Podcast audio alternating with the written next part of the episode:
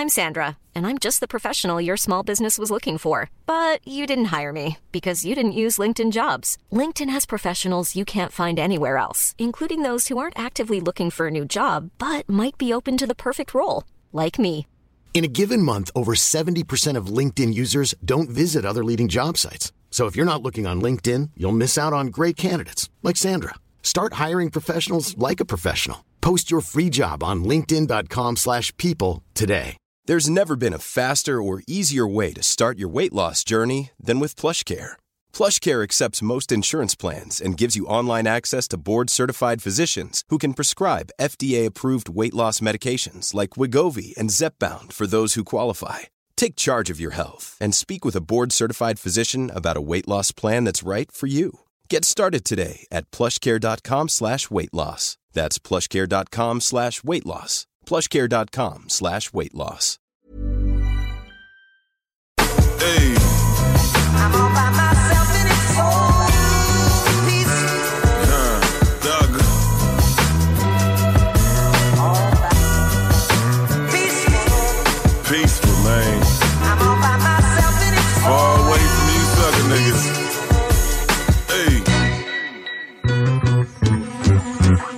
At the crib with my kids and my mama. Far away from the stress and the drama. Came up in the game, did it myself. Young hustler, big dreams out of chasing wealth. Stressful world make you wanna stay in the crib. Huh. Trying to live how a boss live. Tired of fighting cases over dumb shit. Fuck that. I'm trying to run shit. This world is changing way too many snakes. Every time I turn my head, so many fakes. Huh. So I choose to be one deep. Cause that's how you get the best sleep. Peaceful, man. I don't need no distractions. No mishaps on my hands. I'd rather stand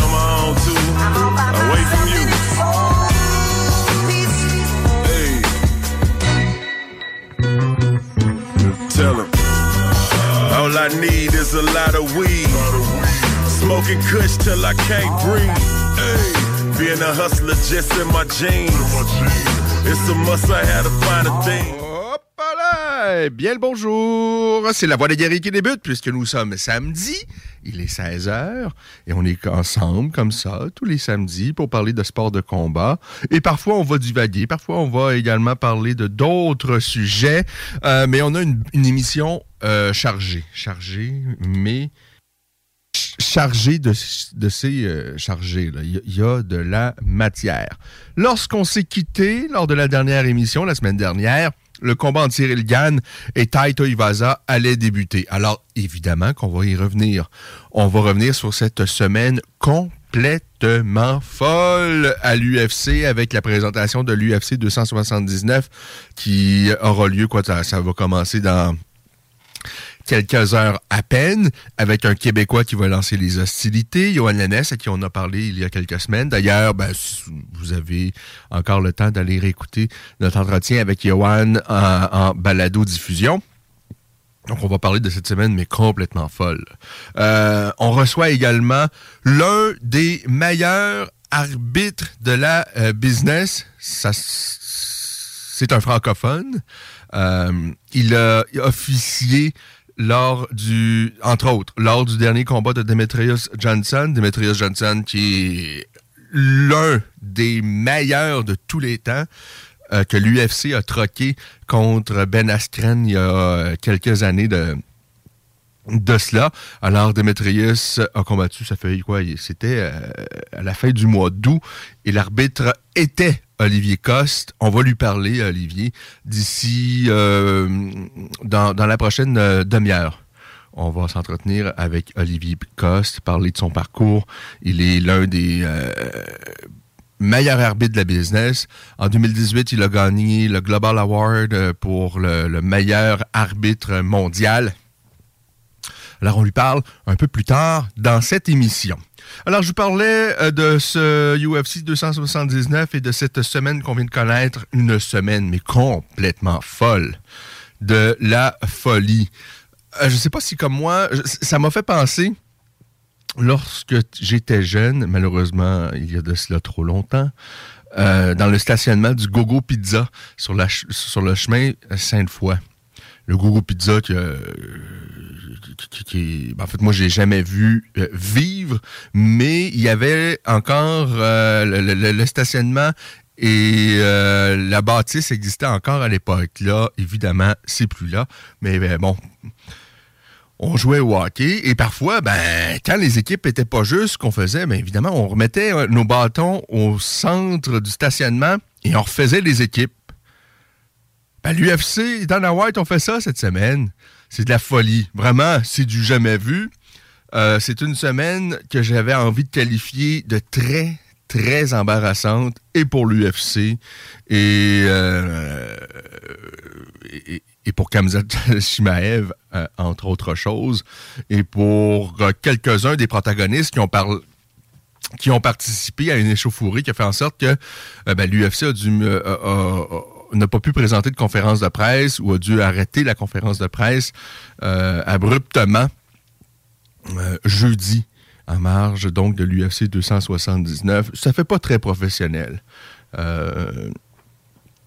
mais bon, euh, hier, Kamzat Chimaev à la pesée, il se présente. C'était quelque chose comme 8 livres trop lourd. C'est inacceptable. D'autant plus que Kamzat, bon, évidemment, c'est un très gros 170 livres. Euh, par ailleurs, il combat également parfois euh, chez les 185 livres. Et là, il devait affronter Nate Diaz, qui est un tout petit 170 livres et dont on connaît évidemment euh, ses principales lacunes parce que les frères Diaz, comme je l'ai dit la semaine dernière, ce sont des combattants qu'on adore, ce sont de véritables guerriers, mais c'est des combattants, forcés de constater, là. Euh, si on regarde leur début de carrière et ce qu'ils sont maintenant, ils n'ont pas beaucoup évolué. Ça demeure des gars qui sont euh, brillants au sol. Ils sont très dangereux qui euh, peuvent vous sortir une soumission à l'emporte-pièce.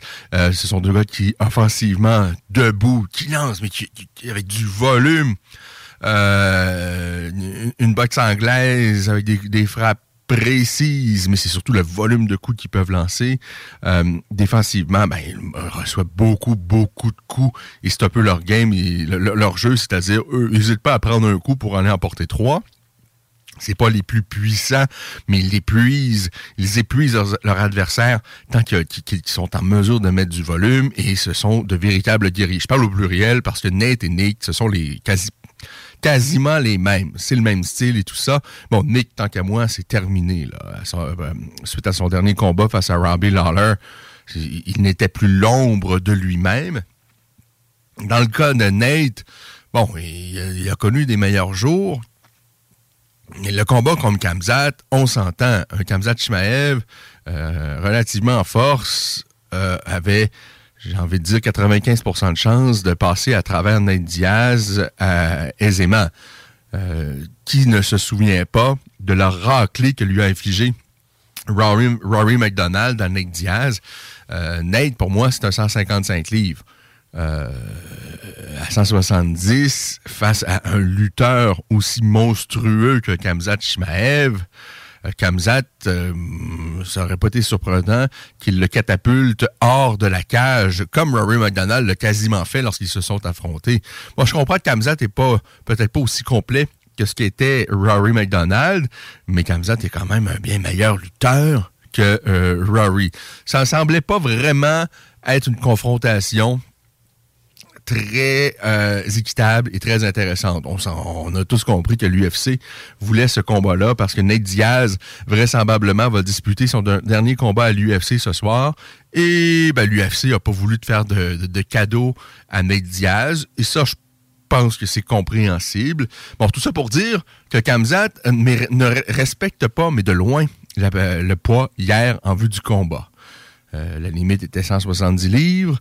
Euh, on, sait que dans un combat hors championnat, on accepte, on tolère une livre, donc à 171, mais là, il était 7-8 livres trop lourd. Alors, le combat, euh, comme tout à l'heure, je vous disais, on remet les bâtons au centre euh, du stationnement et on refait les équipes. C'est un peu ce qu'a fait l'UFC. C'est-à-dire, Diaz devait affronter Shimaev. Ferguson devait affronter devait, euh, quant à lui, Tony Ferguson devait affronter Li Jinglang à l'occasion des débuts de Tony Ferguson à 170 livres. Euh, et euh, Kevin Holland devait affronter Daniel Rodriguez. On a mélangé tout ça. On se retrouve ce soir. Le combat principal on va opposer Nate Diaz à Tony Ferguson qui, à mon sens à moi, est un combat beaucoup plus logique, beaucoup plus équitable, avec deux vétérans. Euh, Nate Diaz, euh, qui, euh, bon, a maintenant 37 ans, qui est un 155 livres, mais bon, en fin de carrière, les gars, ça leur tente moins de faire des coupes de poids, surtout lorsqu'il n'y a pas de, de, ceinture à proximité. Là. Ils sont là pour faire du spectacle, vendre des billets. Alors Nate à 170 livres face à un Tony Ferguson qui, est un peu dans la même situation. C'est-à-dire, les deux ont le même âge. Euh, Tony a peut-être quelques semaines, quelques mois de, plus vieux de Nick Diaz, mais bon, euh, c'est sensiblement le même âge. Euh, en termes d'usure, bon, les deux ont reçu beaucoup de coups au cours de la carrière. les deux ont disputé plusieurs combats. Alors, pour moi, ça fait beaucoup de sens. Et Tony Ferguson, bon, il est sur quatre défaites consécutives. C'est pas les meilleurs moments euh, de, sa carrière. Mais pour moi, c'est un combat qui me plaît beaucoup plus que Nate Diaz face à Kamzat Chimaev. Alors, Ferguson face à Nate Diaz, ce sera l'attraction euh, principale ce soir. Ensuite, on se retrouve avec Kamzat Chimaev face à Kevin Holland. Euh, intéressant. Mais on sait qu'Arlen, c'est, c'est, pas un grand lutteur. Euh, et on sait qu'à point Shimaev, lui, est un excellent lutteur. Euh, bon, je pense que plusieurs auraient bien aimé que l'UFC écarte tout simplement Kamzat Shimaev de la carte, mais en même temps, si on écarte Kamzat, c'est là on se retrouve avec Kevin Allen qui n'aurait pas eu de combat. Alors lui n'a pas à écoper d'une sanction mais et, par ailleurs aussi, ben, Gamzat Chimaev est étiqueté comme une future, en tout cas, il y a un potentiel d'être une future grande étoile de l'UFC. Là, euh, qu'est-ce qui s'est passé? Euh, on parle de problèmes de santé, a problème qui aurait fait en sorte qu'à un moment donné, lors de sa coupe de poids, il n'était tout simplement plus en mesure de couper du poids. Euh, ce qu'on peut reprocher à Kamzat, c'est son attitude. Vous l'avez vu, euh, à la pesée, euh, le doigt d'honneur, tout sourire, et par la suite, à, l'espèce de pesée protocolaire, parce que maintenant, ça se fait en deux temps, où il y a la, il y a la pesée, et par la suite, plus tard, en soirée, alors que les gars ont pu s'abreuver et manger, on refait ça pour le spectacle et on fait un face-à-face. Euh, et on l'a vu toujours aussi arrogant qu'il peut être, alors que ben, je pense qu'on aurait bien aimé que Kamsat, cette fois-ci, se la joue euh, humble, c'est-à-dire ferme ta trappe, euh, regarde tes pieds, il donne-nous tout un spectacle ce soir. Mais non, Kamzat s'est présenté, lui, comme si de rien n'était, dépasse le, poids de 7-8 livres et euh, ça n'avait pas l'air de le chatouiller, là. C'est un peu euh, c'est un peu bizarre son attitude, mais bon. Lui, il vient de manquer une opportunité quand même, Kamzat, parce qu'il avait la possibilité d'affronter un gros nom, quelqu'un de très attractif et quelqu'un qu'il pouvait euh, je pense, battre. En tout cas, il y, avait certainement, quoique, évidemment, Nate Diaz, il peut toujours être dangereux, mais sur papier, avec les forces que Kamzat a et, les faiblesses de Nate, euh, il y a de fortes chances que Kamzat aurait, se serait amusé aux dépens de Nate Diaz. Parce que, ben, comme je l'ai dit précédemment, Kamzat, c'est un énorme 170. Et là, on peut mettre un bémol, c'est peut-être plus un 170 parce que euh, il a été loin de respecter le poids à la pesée hier. Et dans le cas de Nate, c'est un petit 170. Alors, euh, bon, ben, finalement, ça n'aura pas lieu ce combat-là. Et je pense que tout le monde euh, en ressort gagnant. Nate face à Tony Ferguson, je pense que Nate a beaucoup plus de chances de pouvoir bien s'exprimer que s'il s'était retrouvé comme c'était prévu face à Kamzat Chimaev. Je pense qu'on a un combat beaucoup plus équitable, beaucoup plus intéressant entre deux gars qui sont à peu près au même point dans leur carrière. Euh, moi, je pense que c'est malheureusement, là, ça, fait un peu de peine de le dire parce que quiconque aime les sports de combat et aime le MMA, ben, euh, quiconque, euh, on, adore Nate Diaz et Tony Ferguson parce que ce sont deux guerriers, parce que ce sont deux valeurs sûres, comme il n'y en a pas tant que ça hein, dans, le monde euh, des, des sports de combat. Mais les deux sont bon, à mon sens, au même stade de leur carrière, c'est-à-dire ça tire à sa fin. on a vu les meilleures années des deux protagonistes. Les deux sont très, très usés. Les deux n'ont plus euh, euh, les deux ont plus la vitesse qu'ils ont déjà eue. Les deux n'ont peut-être plus le menton qu'ils ont déjà eu, euh, même si à l'époque c'était leur force. Là, c'est plus tout à fait la même chose, mais je pense qu'on va avoir un bon spectacle entre les deux ce soir. Et j'aime, je préfère beaucoup plus ce combat entre Nate Diaz et Tony Ferguson que ce qui était initialement prévu entre Diaz et Kamzat Chimaev. Et Li Jingliang, lui, tant que lui, va affronter Daniel Rodriguez. Et je le répète, Kamzat Chimaev face à Kevin, euh, le toujours très divertissant Holland. Alors Kamzat, lui, il a quelque chose à se faire pardonner ce soir. Il doit cracher du feu. Et dans le cas de Nate Diaz, ben on le sait, c'est très, très, très, très fort probablement son tout dernier combat au sein euh, de euh, l'UFC. Je vous rappelle qu'on va parler à Olivier Coste dans une quinzaine de minutes, un des meilleurs arbitres euh, de la business qui arbitre au One, qui est possiblement la plus grande organisation après l'UFC, le One qui s'exerce bon majoritairement là, en Asie qui tente le, terrain nord-américain depuis peu, mais c'est une grande organisation. Et Olivier Coste ben, a eu le, a eu l'opportunité euh, d'être là depuis euh, bien des années. Je pense qu'il est en contrat avec l'organisation jusqu'en 2025 et il a officié le dernier combat euh, de Demetrius Johnson face à Adriano Moraes, n'est-ce pas? Alors, euh, ben, c'est cela pour l'UFC 279, qui était, je vais vous, le dire, c'était pas une carte qui euh, m'excitait beaucoup. Bon, et encore, là, je regarde ça, c'est une carte intéressante, mais bon, pour un, UFC numéroté, là, pour un UFC qui est à la télé, à la carte, on en attend quand même plus ce soir. Il y a toujours des belles choses. Johnny Walker et Yann Kutalaba qui vont lancer les hostilités pour la carte principale. C'est pas un grand combat très, très significatif présentement dans la hiérarchie des 205 livres, mais on devrait avoir quand même un bon spectacle avec Kutalaba qui est un rentre-dedans et Johnny Walker qui est un combattant très, très euh, étrange, euh, qui a des qualités, qui a des habiletés, qui est un peu foufou. Je pense qu'on va avoir un bon spectacle. Et je vous rappelle, le tout premier combat en carte préliminaire, c'est Johan Enes face à Darian Weeks. Alors, euh, la carte principale, il y a des choses intéressantes parce qu'on a du Diaz, du Ferguson, c'est toujours vendeur, ce sont des valeurs sûres. Euh, mais bon, c'est pas la carte du siècle. On va pas se mentir non plus.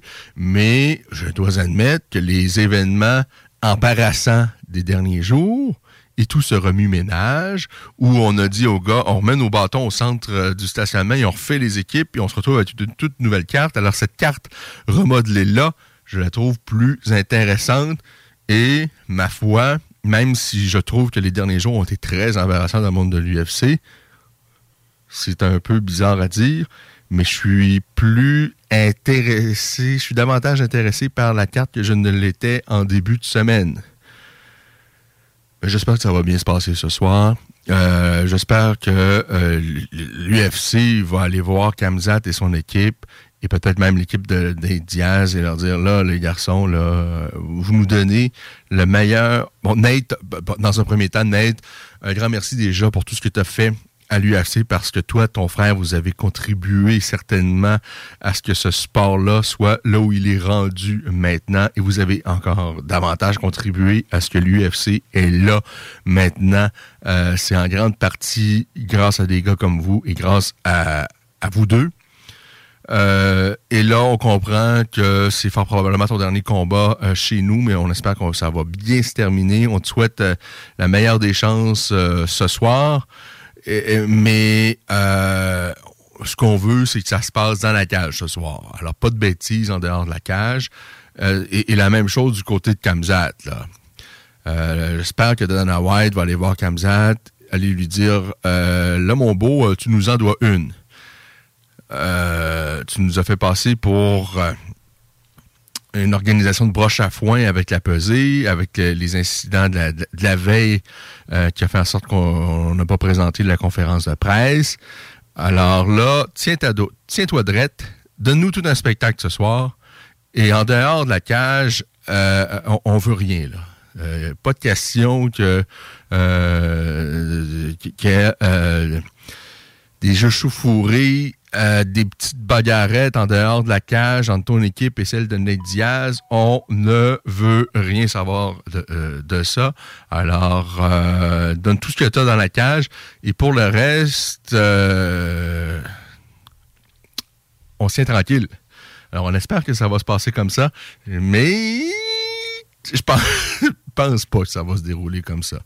Euh, donc, euh, c'est cela en ce qui concerne l'UFC. L'UFC de ce soir. Si on va un peu plus loin, le 17 septembre, on a vraiment un événement euh, intéressant également avec Marc-André Barriot qui revient encore une fois dans la cage de l'UFC. Il était très, très actif hein, depuis ses débuts à l'UFC. Et là, il est sur une belle séquence.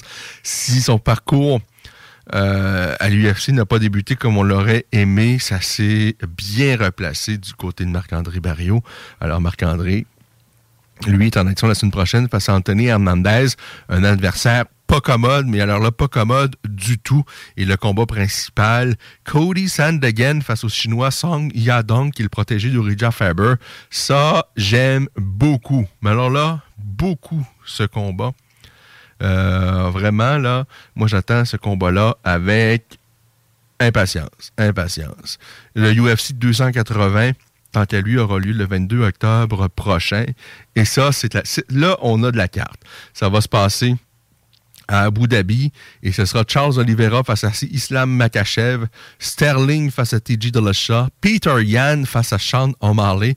Alors, Sean O'Malley, respect, parce que prendre Peter Yan à ce moment-ci de sa carrière, euh, ça prend du courage. Ça prend beaucoup de courage parce qu'il est bon, Peter Yan, et Sean O'Malley, il est très, très bon, mais de se retrouver face à un combattant aussi aguerri, euh, ben, chapeau bas, parce que moi, j'aime bien, bien euh, les combattants qui acceptent de prendre des, risques. Il y aura également la Française Manon Fiorot également sur cette euh, carte. Alors ça, c'est le mois d'octobre prochain. Euh, bon, avant de poursuivre, euh, ben, revenons sur ce qui s'est passé la semaine dernière. On a évidemment, évidemment, euh, l'événement la semaine dernière s'est déroulé en même temps qu'on était en onde. Alors, on a largement parlé des combats qui s'y sont déroulés, sauf de celui entre Gann et Tuivasa, parce que le combat de Tuivasa et Gann s'est amorcé au moment même où l'émission se terminait.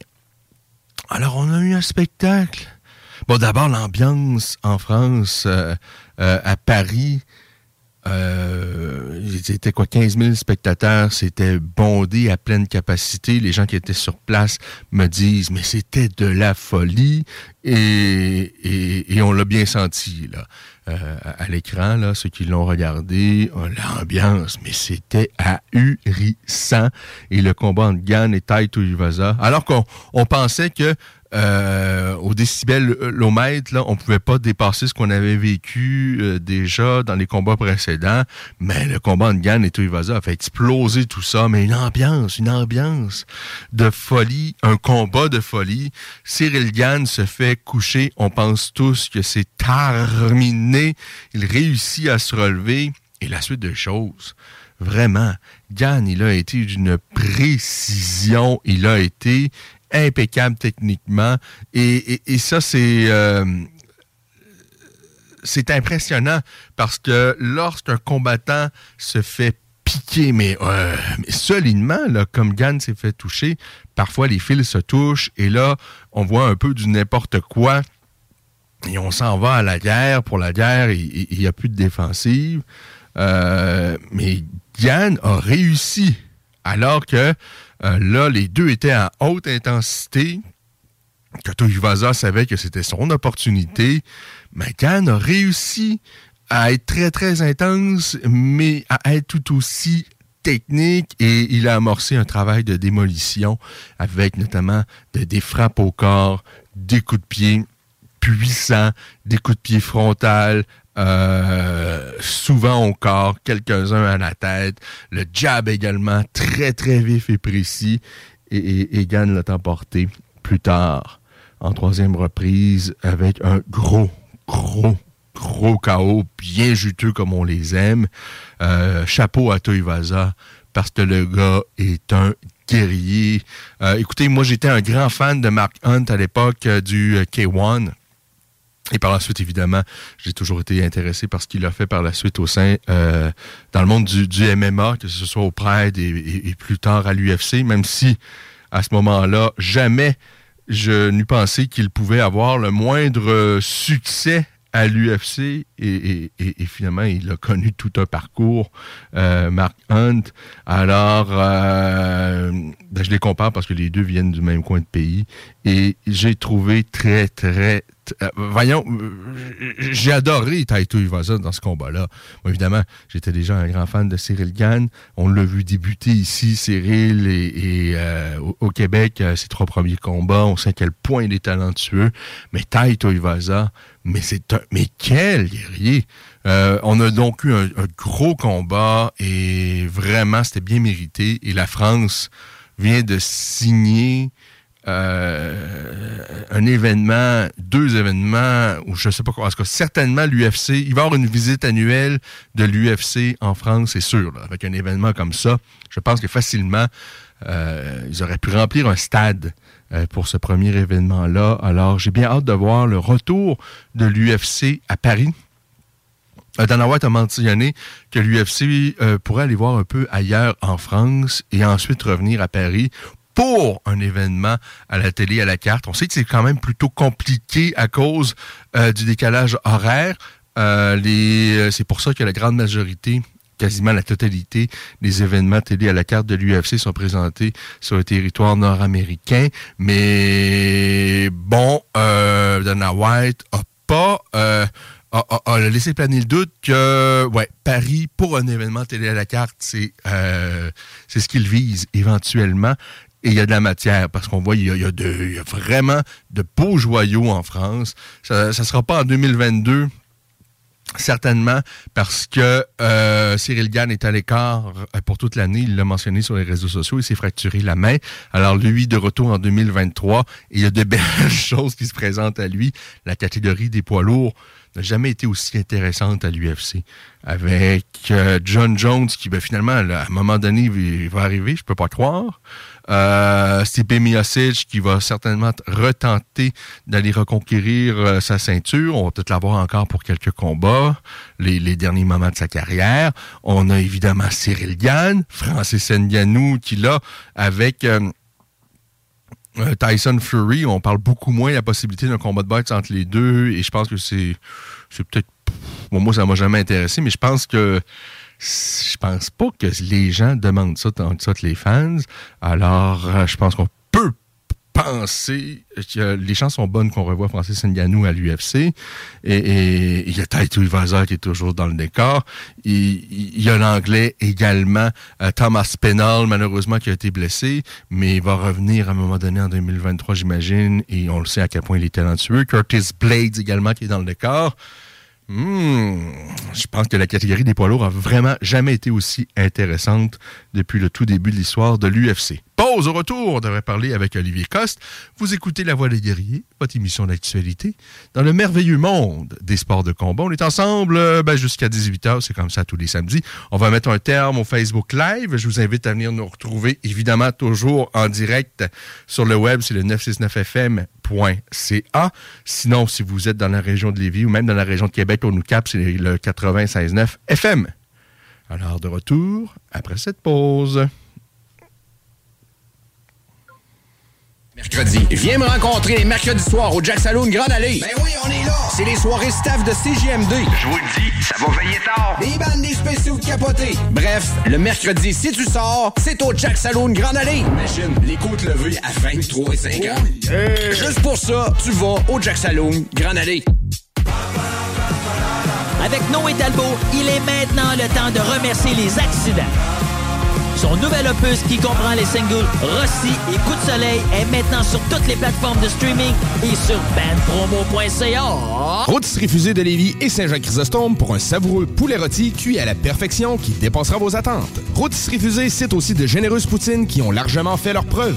Informez-vous sur nos nombreuses sortes. Essayez aussi nos menus vedettes. Les tendres filets de poulet pané, le burger fusé au poulet croustillant, Les côtes levées. les salades, les nombreux repas pour enfants à très bas prix. Commandez en ligne au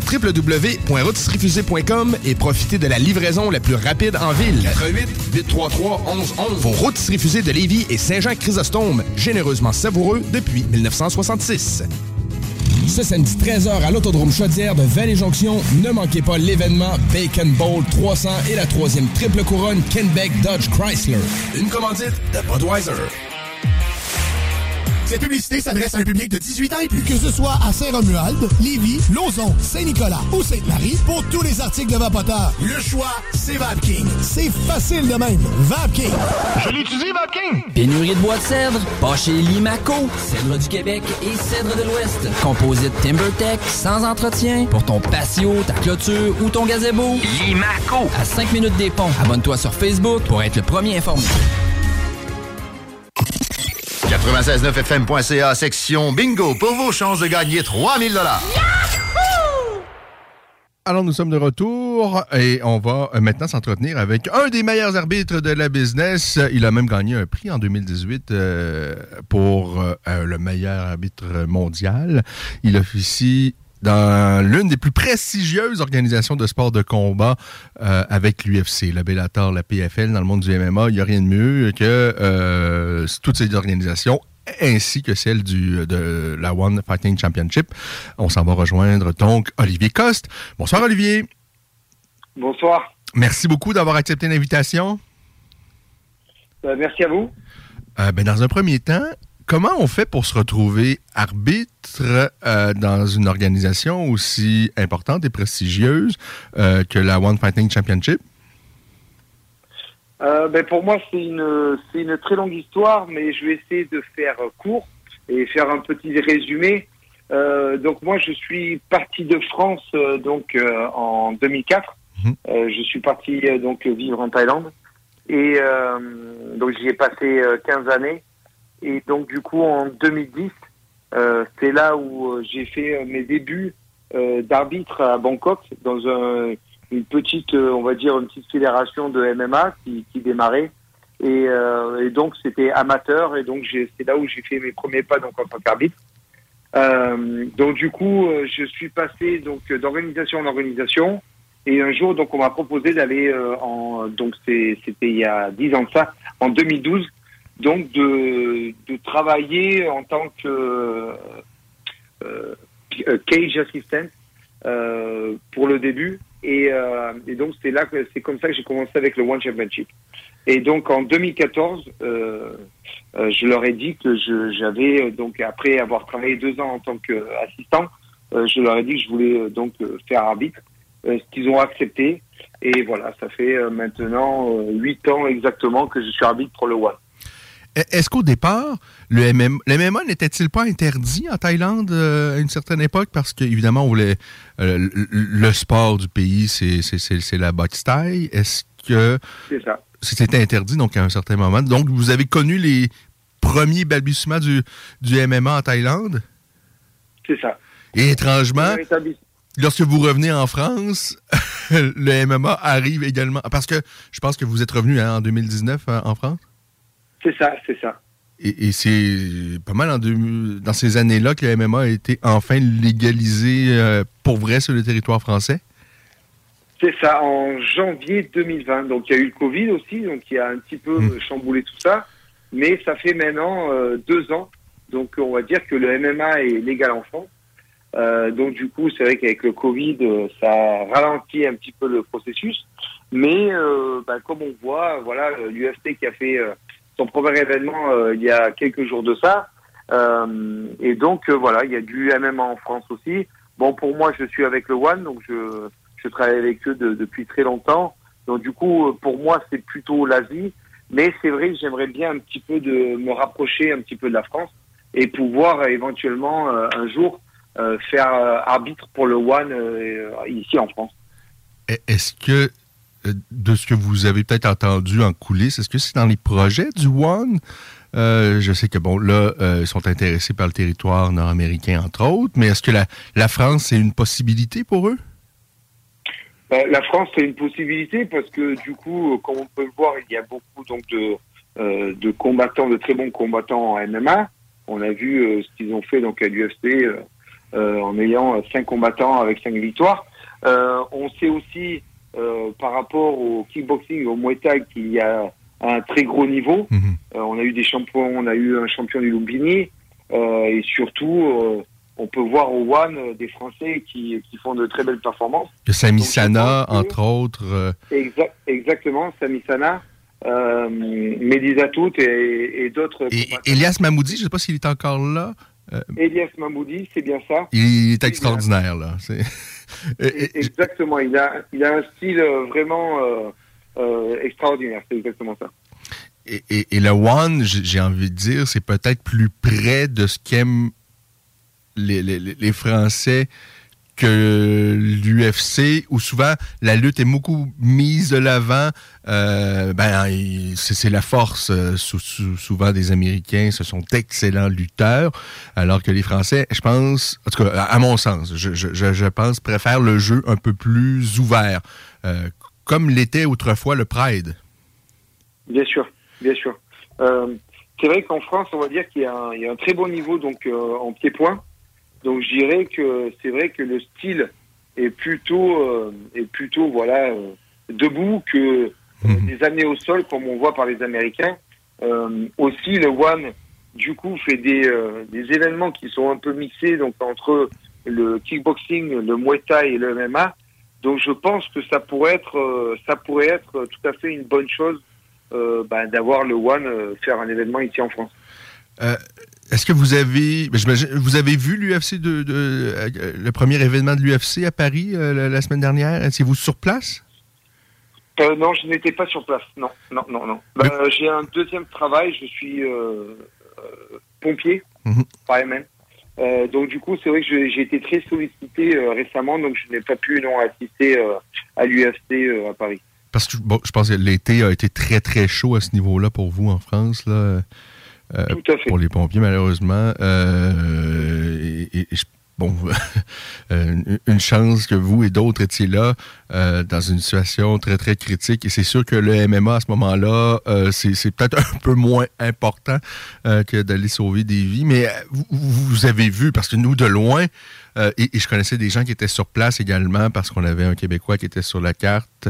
Mais l'ambiance de cet événement-là euh, à Paris, moi, je ne pense pas avoir déjà vu ça dans un événement de l'UFC. C'était vraiment de la folie. Oui.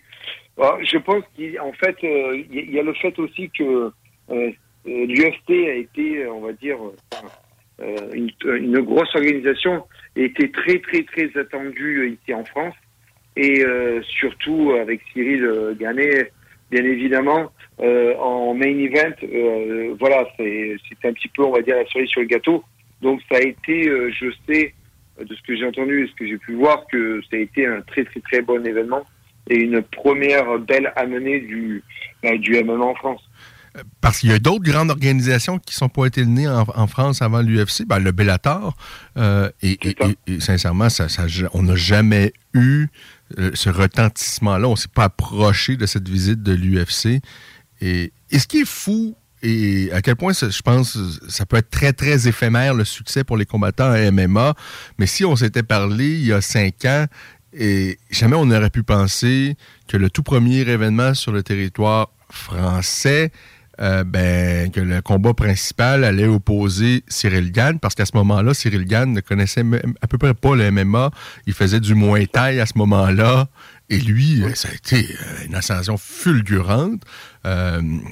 moi, si j'avais misé sur quelques noms qui allaient être sur la première carte de l'UFC, en sachant que ça allait être en 2022, ben, il y a cinq ans, j'aurais dit, on, va, on va y retrouver certainement le jeune Tom Duquesnois.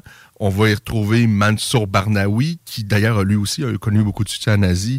Euh, mais on n'a pas ces noms-là. On se retrouve avec d'autres noms, mais on a quand même autant de succès. C'est euh, ça va très, très vite, ce monde-là, le, monde des sports de combat. Et ça doit aller tellement vite dans la tête d'un arbitre. Moi, je comprends pas comment vous faites parce que vous avez tellement de pression.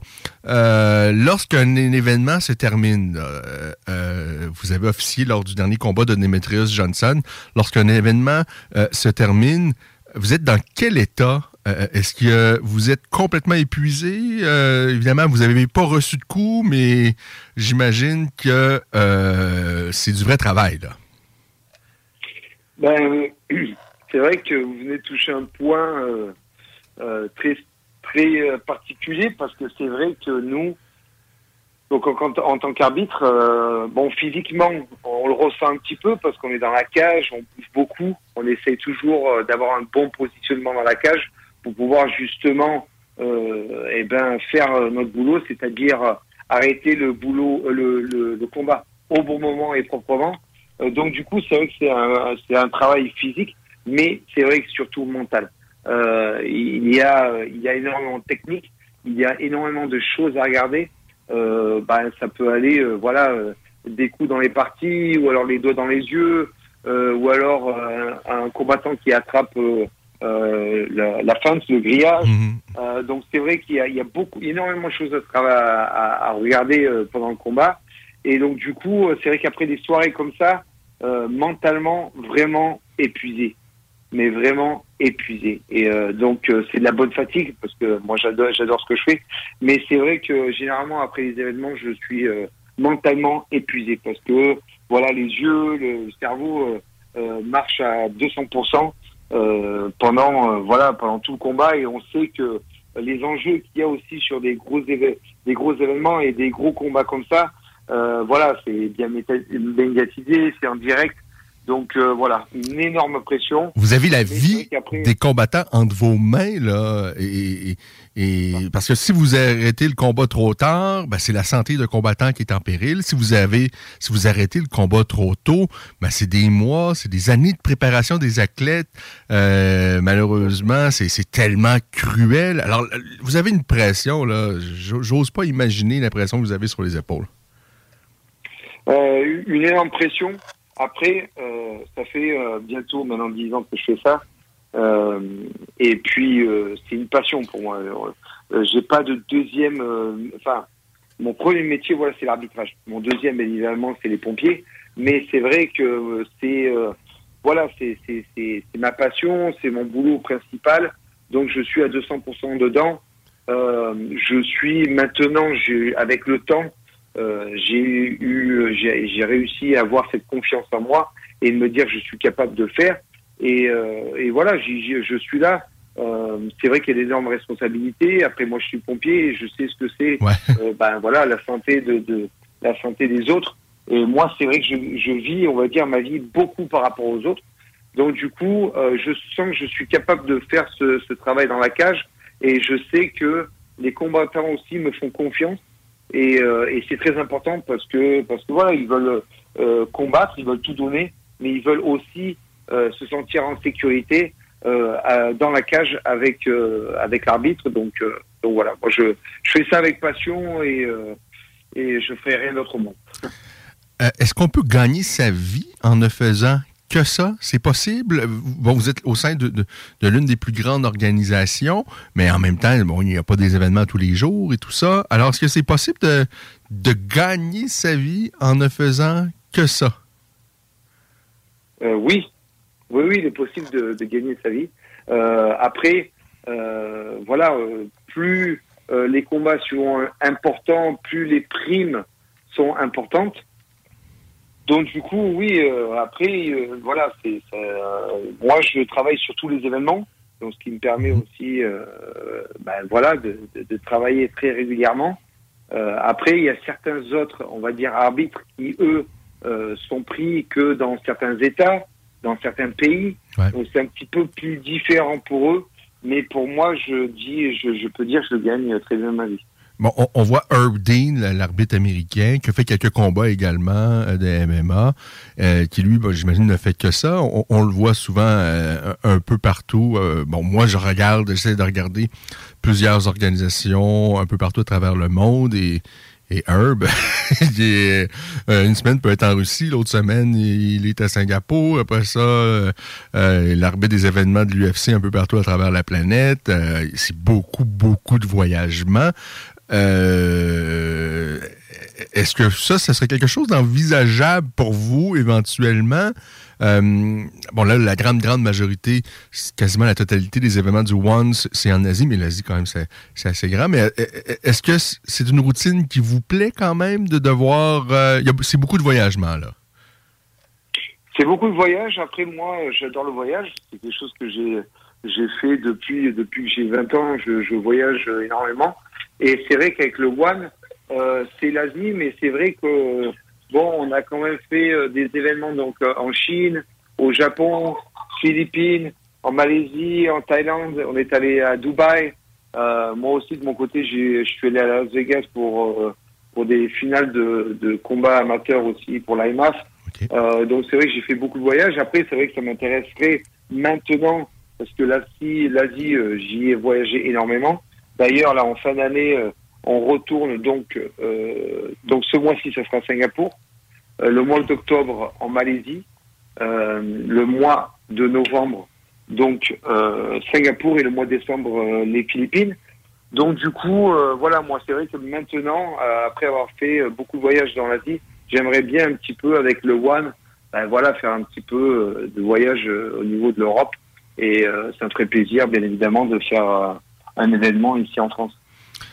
Est-ce que euh, dans un événement, vous pouvez officier des combats, ben, sur One, on l'a dit, présente des événements un peu hybrides. Il peut y avoir un combat tantôt d'MMA, par la suite euh, en règle euh, kickboxing, euh, ensuite Mu- Muay Thai. On a même déjà vu ben, le- un des derniers combats de Demetrius Johnson, c'était euh, dans le même combat. Il y avait un round MMA, un round euh, euh, de pied-point. euh, comme à l'époque, je pense, oh, je pense c'était au Pride où on avait fait ça euh, entre Bob Sapp et, Jérôme Le Banner.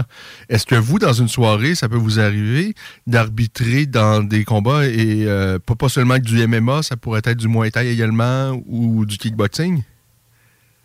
Euh, ben moi, avec le One, du coup, depuis que je travaille avec eux, donc euh, j'ai arbitré en grappling, euh, j'ai arbitré en Muay Thai, en kickboxing et MMA et hybride. C'est-à-dire, donc, euh, comme vous l'avez mentionné justement, le combat de Dimitri Johnson contre donc Rotang. Ouais. Et ça, c'était. Après, c'est vrai que si euh, Rotang fait un combat euh, essentiellement de MMA, ça va être impossible pour lui. Si euh, Dimitri Johnson va faire que du Muay Thai, je pense que ça va être très dur pour lui aussi. Donc, je pense que ces hybrides, euh, je pense que c'est des choses qu'on va retrouver un petit peu plus souvent. Euh, Est-ce que c'est ça complique la vie d'un arbitre? Euh, Parce que ça peut vous arriver là, dans, une soirée de faire un combat de MMA et deux combats plus tard euh, arbitrer dans un combat de Muay Thai. Ça vous est déjà arrivé? J'ai fait une soirée où j'ai fait les quatre disciplines. Donc j'ai fait MMA, Muay Thai, kickboxing et grappling dans la même soirée. Est-ce que ça existe une est-ce que ça exige une gymnastique mentale? Parce que euh, c'est bon euh, est-ce que c'est plus compliqué ou peut-être pas du tout? Après, pour moi, c'est vrai que j'ai fait du Muay Thai pendant 10 ans. Donc c'est euh, un art martial que je connais très bien. Euh, mais c'est vrai qu'après, pour moi, la petite différence euh, entre le Muay Thai et le, et le MMA, je n'ai pas de difficulté avec ça. OK. Mais c'est vrai que c'est plutôt entre le Muay Thai et le kickboxing. Ça se ressemble un petit peu, mais il y a des petites choses qui diffèrent et, et ça, c'est vrai que c'est vraiment pas évident parce qu'il n'y a pas les coudes, euh, le les, les, les saisies le corps à corps euh, les saisies, le corps à corps, tout ça, c'est différent. Euh, donc c'est vrai que c'est il y a, des- petites ressemblances, mais il y a des petites euh, différences. Et c'est vrai qu'il faut vraiment, euh, voilà. Avant les combats, j'en parle un petit peu avec les officiers qui sont avec moi, et je leur dis répète-moi plusieurs fois que c'est Muay Thai, Muay Thai, Muay Thai. Donc ils me disent, ils me le répètent comme ça, ça rentre. Mais c'est vrai qu'à chaque fois j'en ai ils me disent Olivier, n'oublie pas, c'est Muay Thai, Muay Thai, Muay. Donc du coup, ça rentre. Mais c'est vrai que c'est, c'est vrai que de temps en temps, c'est pas évident. C'est pas évident. Est-ce que vous avez une préférence? Est-ce qu'il y a une discipline euh, pas seulement en termes là, mais en termes d'arbitres que vous préférez? Euh, bah, pour moi, j'ai vécu en Thaïlande pendant 15 ans, j'ai pratiqué le Muay Thai pendant 10 ans, euh, j'ai été entraîneur pendant 5 ans. Donc voilà, sans hésiter, pour moi, ce sera le Muay Thai. Je, je connais très bien la discipline euh, et j'ai de très bons retours de, de, de beaucoup de gens par rapport à mon arbitrage en Muay Thai aussi, par rapport aux combattants. Et, euh, et je sais que quand je suis dans la cage, euh, ben, ben voilà, certains euh, combattants sont, sont contents que je, je sois là parce qu'ils ils savent que j'ai de l'expérience et que et que je ferai ce qu'il y a à faire au bon moment. Et voilà.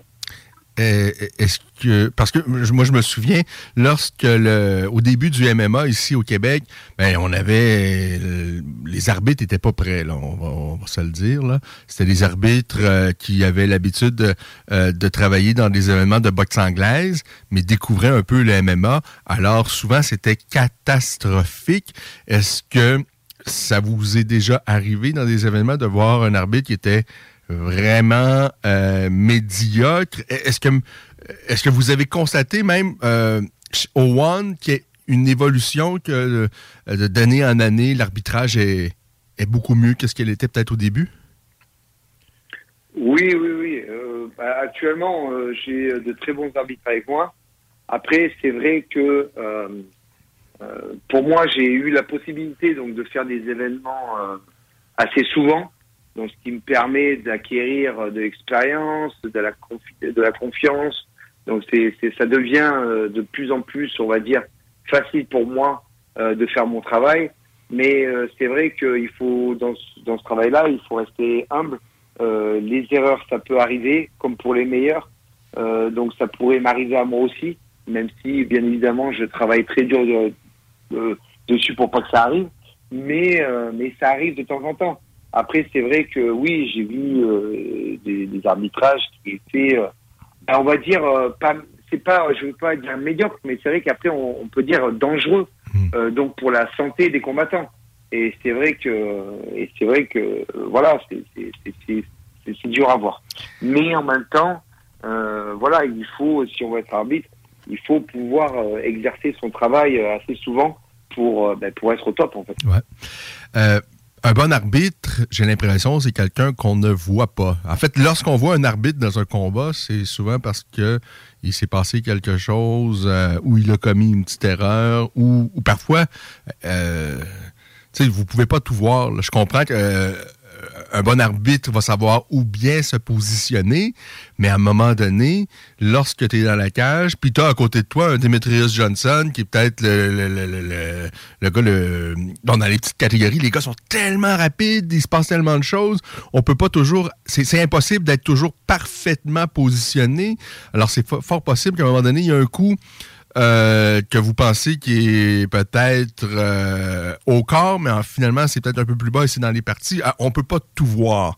Alors, eh, eh, eh, est-ce que vous avez en souvenir d'avoir démarré peut-être un événement et vous, arbitrez votre premier combat et vous faites une, une petite erreur et à ce moment-là, est-ce que euh, ça prend une espèce de de, de, de, de force de, de se dire faut absolument qu'on oublie cette erreur-là parce que sinon ça ne peut pas teinter toute la soirée. Là.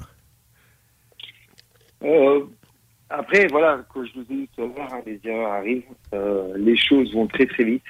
On essaye toujours de se positionner euh, correctement, mais il y a des fois des mouvements des combattants qui des fois nous coincent au niveau de la cage et, et des fois on, on se sent un petit peu, on, est- on est trop à l'aise euh, dans la cage. Et des fois, euh, en étant trop à l'aise, et ben du coup, on, est- on oublie un petit peu des choses parce que et c'est pour ça que moi j'essaye justement euh, le très souvent avant chaque événement euh, ben, d'être dans la cage et, et de me dire que à n'importe quel moment, même si on pense qu'il se passe rien, qu'il peut se passer quelque chose.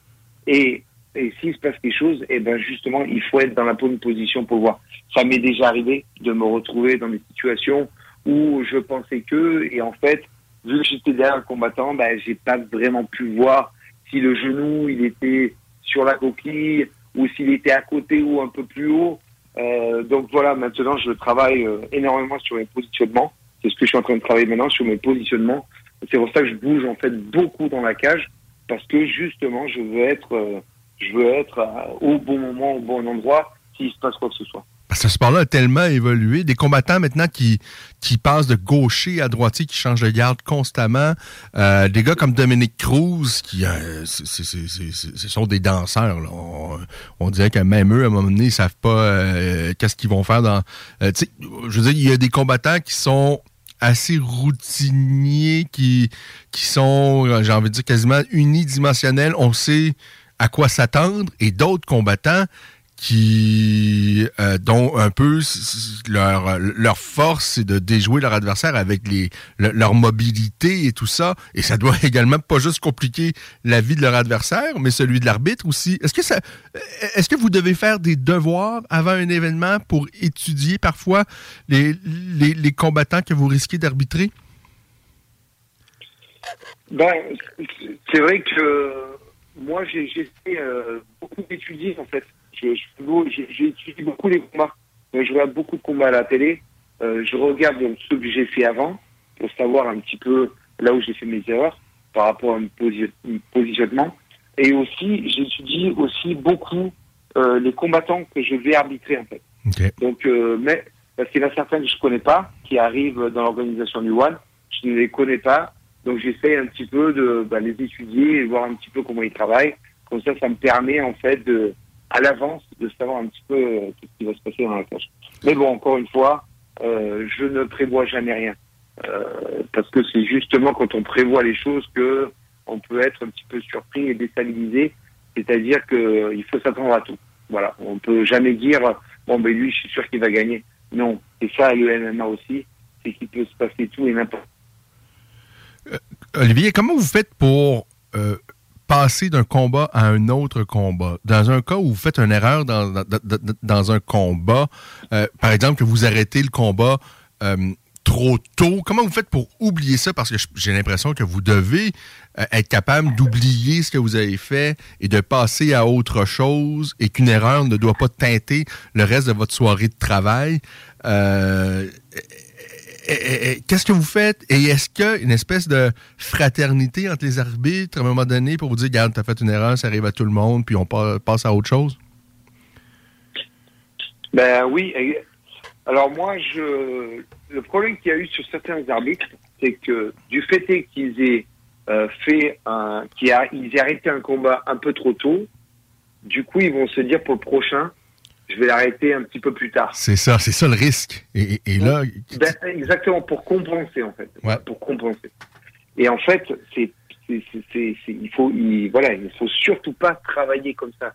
Il faut arrêter le combat quand il faut. Et puis voilà, Euh, quand on, quand il y a un autre combat, c'est pas une continuation. Un autre combat, c'est un autre combat. On redémarre, on redémarre à zéro et on essaye de faire ce qu'il y a à faire. Mais il faut surtout pas se, se dire que c'est une continuation de ce que j'ai fait avant. C'est-à-dire j'ai arrêté un peu avant. Bah là, du coup, bah, je vais lui laisser prendre euh, deux, coups de poing en plus. Comme ça, euh, bah, ça, je suis sûr que euh, j'ai bien arrêté. Non, pas du tout, pas du tout. On redémarre à zéro et on essaie de faire les choses bien. Et voilà.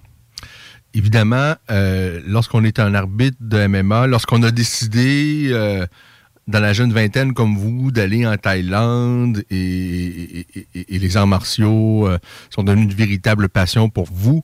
Vous êtes fan également à quelque part. Il y a certainement des combattants que vous préférez et autres et tout ça. Mais bon, avec le, ce que le métier que vous exercez, évidemment, vous devez d'être complètement, complètement objectif. Est-ce que ça, ça peut être compliqué, notamment d'arbitrer dans un combat où il y a peut-être un combattant que vous aimez particulièrement? Est-ce que d'abord ça vous est déjà arrivé? Alors j'essaye du mieux que je peux de ne pas être, euh, on va dire, euh, trop proche des combattants. Hmm. Mais en même temps, euh, pour moi, je n'ai aucun problème à ce niveau-là. Je n'ai aucun problème à ce niveau-là parce que moi, quand je suis dans la cage, euh, j'ai deux, euh, pour moi, j'ai deux personnes que je, voilà, c'est deux personnes que je ne connais pas et du coup qui et du coup je, me focalise en fait, si tu préfères, que sur euh, les règles. Donc je, n'ai pas pas de problème avec ça. C'est-à-dire je me focus sur les règles et, et je fais ce qu'il y a à faire pour pendant ce combat-là et voilà. Donc je n'ai jamais eu de problème avec ça. OK. Peut-être quelques petites questions en rafale avant de conclure. Est-ce que vous avez euh, l'humain et demeure l'humain parfois? Est-ce que ça s'est déjà arrivé de voir un combattant qui tente de vous charmer en coulisses pour, euh, je sais pas là, pour euh, parce que évidemment votre rôle est tellement important. Et est-ce que vous avez déjà vu ça, des combattants tenter de séduire un arbitre pour essayer de le mettre un peu de leur côté s'il se passe quelque chose euh, de litigieux dans un combat? Est-ce que ça ça peut arriver? Ça peut arriver. Ça peut arriver.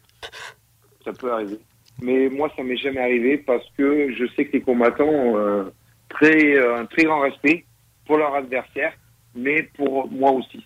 Donc, euh, dans tous les cas, euh, ils ne se ils vont pas se servir de ça. Je pense qu'ils vont se servir de, de ce qu'ils ont en eux pour pouvoir gagner un combat et non pas essayer d'aller euh, soudoyer l'arbitre pour pouvoir avoir des avantages ou des choses comme ça. Ils sont ils sont très voilà ils sont très focus dans leur combat. Ils savent ce qu'ils ont à faire et ils n'ont pas besoin voilà du reste pour pour gagner leur combat. Donc euh, pour moi non ça, ça m'est jamais arrivé. Votre pire moment euh, en tant qu'arbitre, euh, c'est lequel? Bon je pense que vous avez peut-être dû le voir. C'est la clé de jambe là? Ouais je pense. ouais. Faut- faut le dire au terme d'un combat. Euh, euh, euh, Clé de jambe qui va me suivre toute ma vie. Est-ce que. Quelle est votre réaction? Parce que le combattant, on s'entend, il n'est plus lucide, il a perdu, vous arrêtez le combat, il tente une clé de jambe sur vous. Bon, en passant, j'imagine que c'est la jambe de son adversaire. Qu'est-ce qui se passe dans votre Oui. tête à ce moment-là? Bah, le problème que j'avais, c'est que moi j'ai des problèmes de, de genoux et euh, du coup j'ai euh, après la, la clé était c'est vrai qu'elle était bien faite, c'est-à-dire qu'il y avait quand même une pression sur mon genou, mais euh, pas un point vraiment de on va dire de, de, de faire des, des gros des gros des gros problèmes dessus. Mais par contre le problème que j'avais, c'est qu'il n'était pas conscient de ce qu'il faisait. Il était vraiment ailleurs, c'est-à-dire qu'il avait pris un un gros coup qu'on peut, on l'a, on l'a pu le voir sur le ralenti. Euh, il y a vraiment sa, quand il prend son, sa droite, il y a, le- il y a vraiment sa, sa tête qui se déforme. Et on s'entend, vous, vous pouvez pas, vous, vous- pouvez pas le frapper, là. Ça- ça- Non, je peux pas faire. Bon, j'ai essayé de, voilà, une tentative, euh, mais euh, voilà, non, euh, surtout dans une position euh, où moi, voilà, il une clé de jambe et moi, à partir de là, je peux rien faire. Je n'ai pas envie d'entamer non plus une, une bagarre contre, contre le, le combattant parce que je sais aussi que, euh, ben voilà, il est. Lui, il est plus là, c'est pas, c'est pas de sa faute. Il est plus là, il a, il a plus il a plus de sa tête. Il voit très bien qu'il y a son combattant, euh, son adversaire qui est à côté de lui, debout en train de narguer. Il voit très bien qu'il a sa- ma chaussure dans sa tête, avec mon pantalon. Euh, moi, mon seul problème que j'avais, c'est qu'il y avait plus personne euh, sur le ring pour m'aider, parce que l'adversaire, il le narguait, et voilà, il, Mais ça, Olivier, moi, je ne comprends pas parce que il y a eu d'autres cas. Puis je comprends pas. Il y a eu d'autres cas. Ben, ça arrive pas souvent, mais c'est c'est arrivé quelques fois. Et à chaque fois où on a un combattant qui n'est plus lucide, qui pense que l'arbitre est son adversaire, bien l'autre protagoniste fait absolument rien. Ça, je ne comprends pas. euh, parce que vous, votre rôle pendant tout le combat, c'est de protéger les athlètes. Et au moment où c'est peut-être, les rares moments où c'est vous qui avez besoin d'être protégé, les, les, les athlètes disparaissent. il n'y a plus personne, voilà. voilà. On est seul au monde sur le ring, et voilà, et voilà.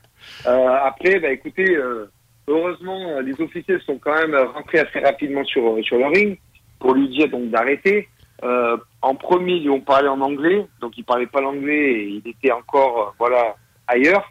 Et finalement, euh, un des médecins qui est rentré a pu lui parler en chinois, et c'est là un petit peu qui, c'est à ce moment-là euh, qu'il a commencé à comprendre euh, voilà, qu'il se passait quelque chose qui n'était pas normal, pas normal.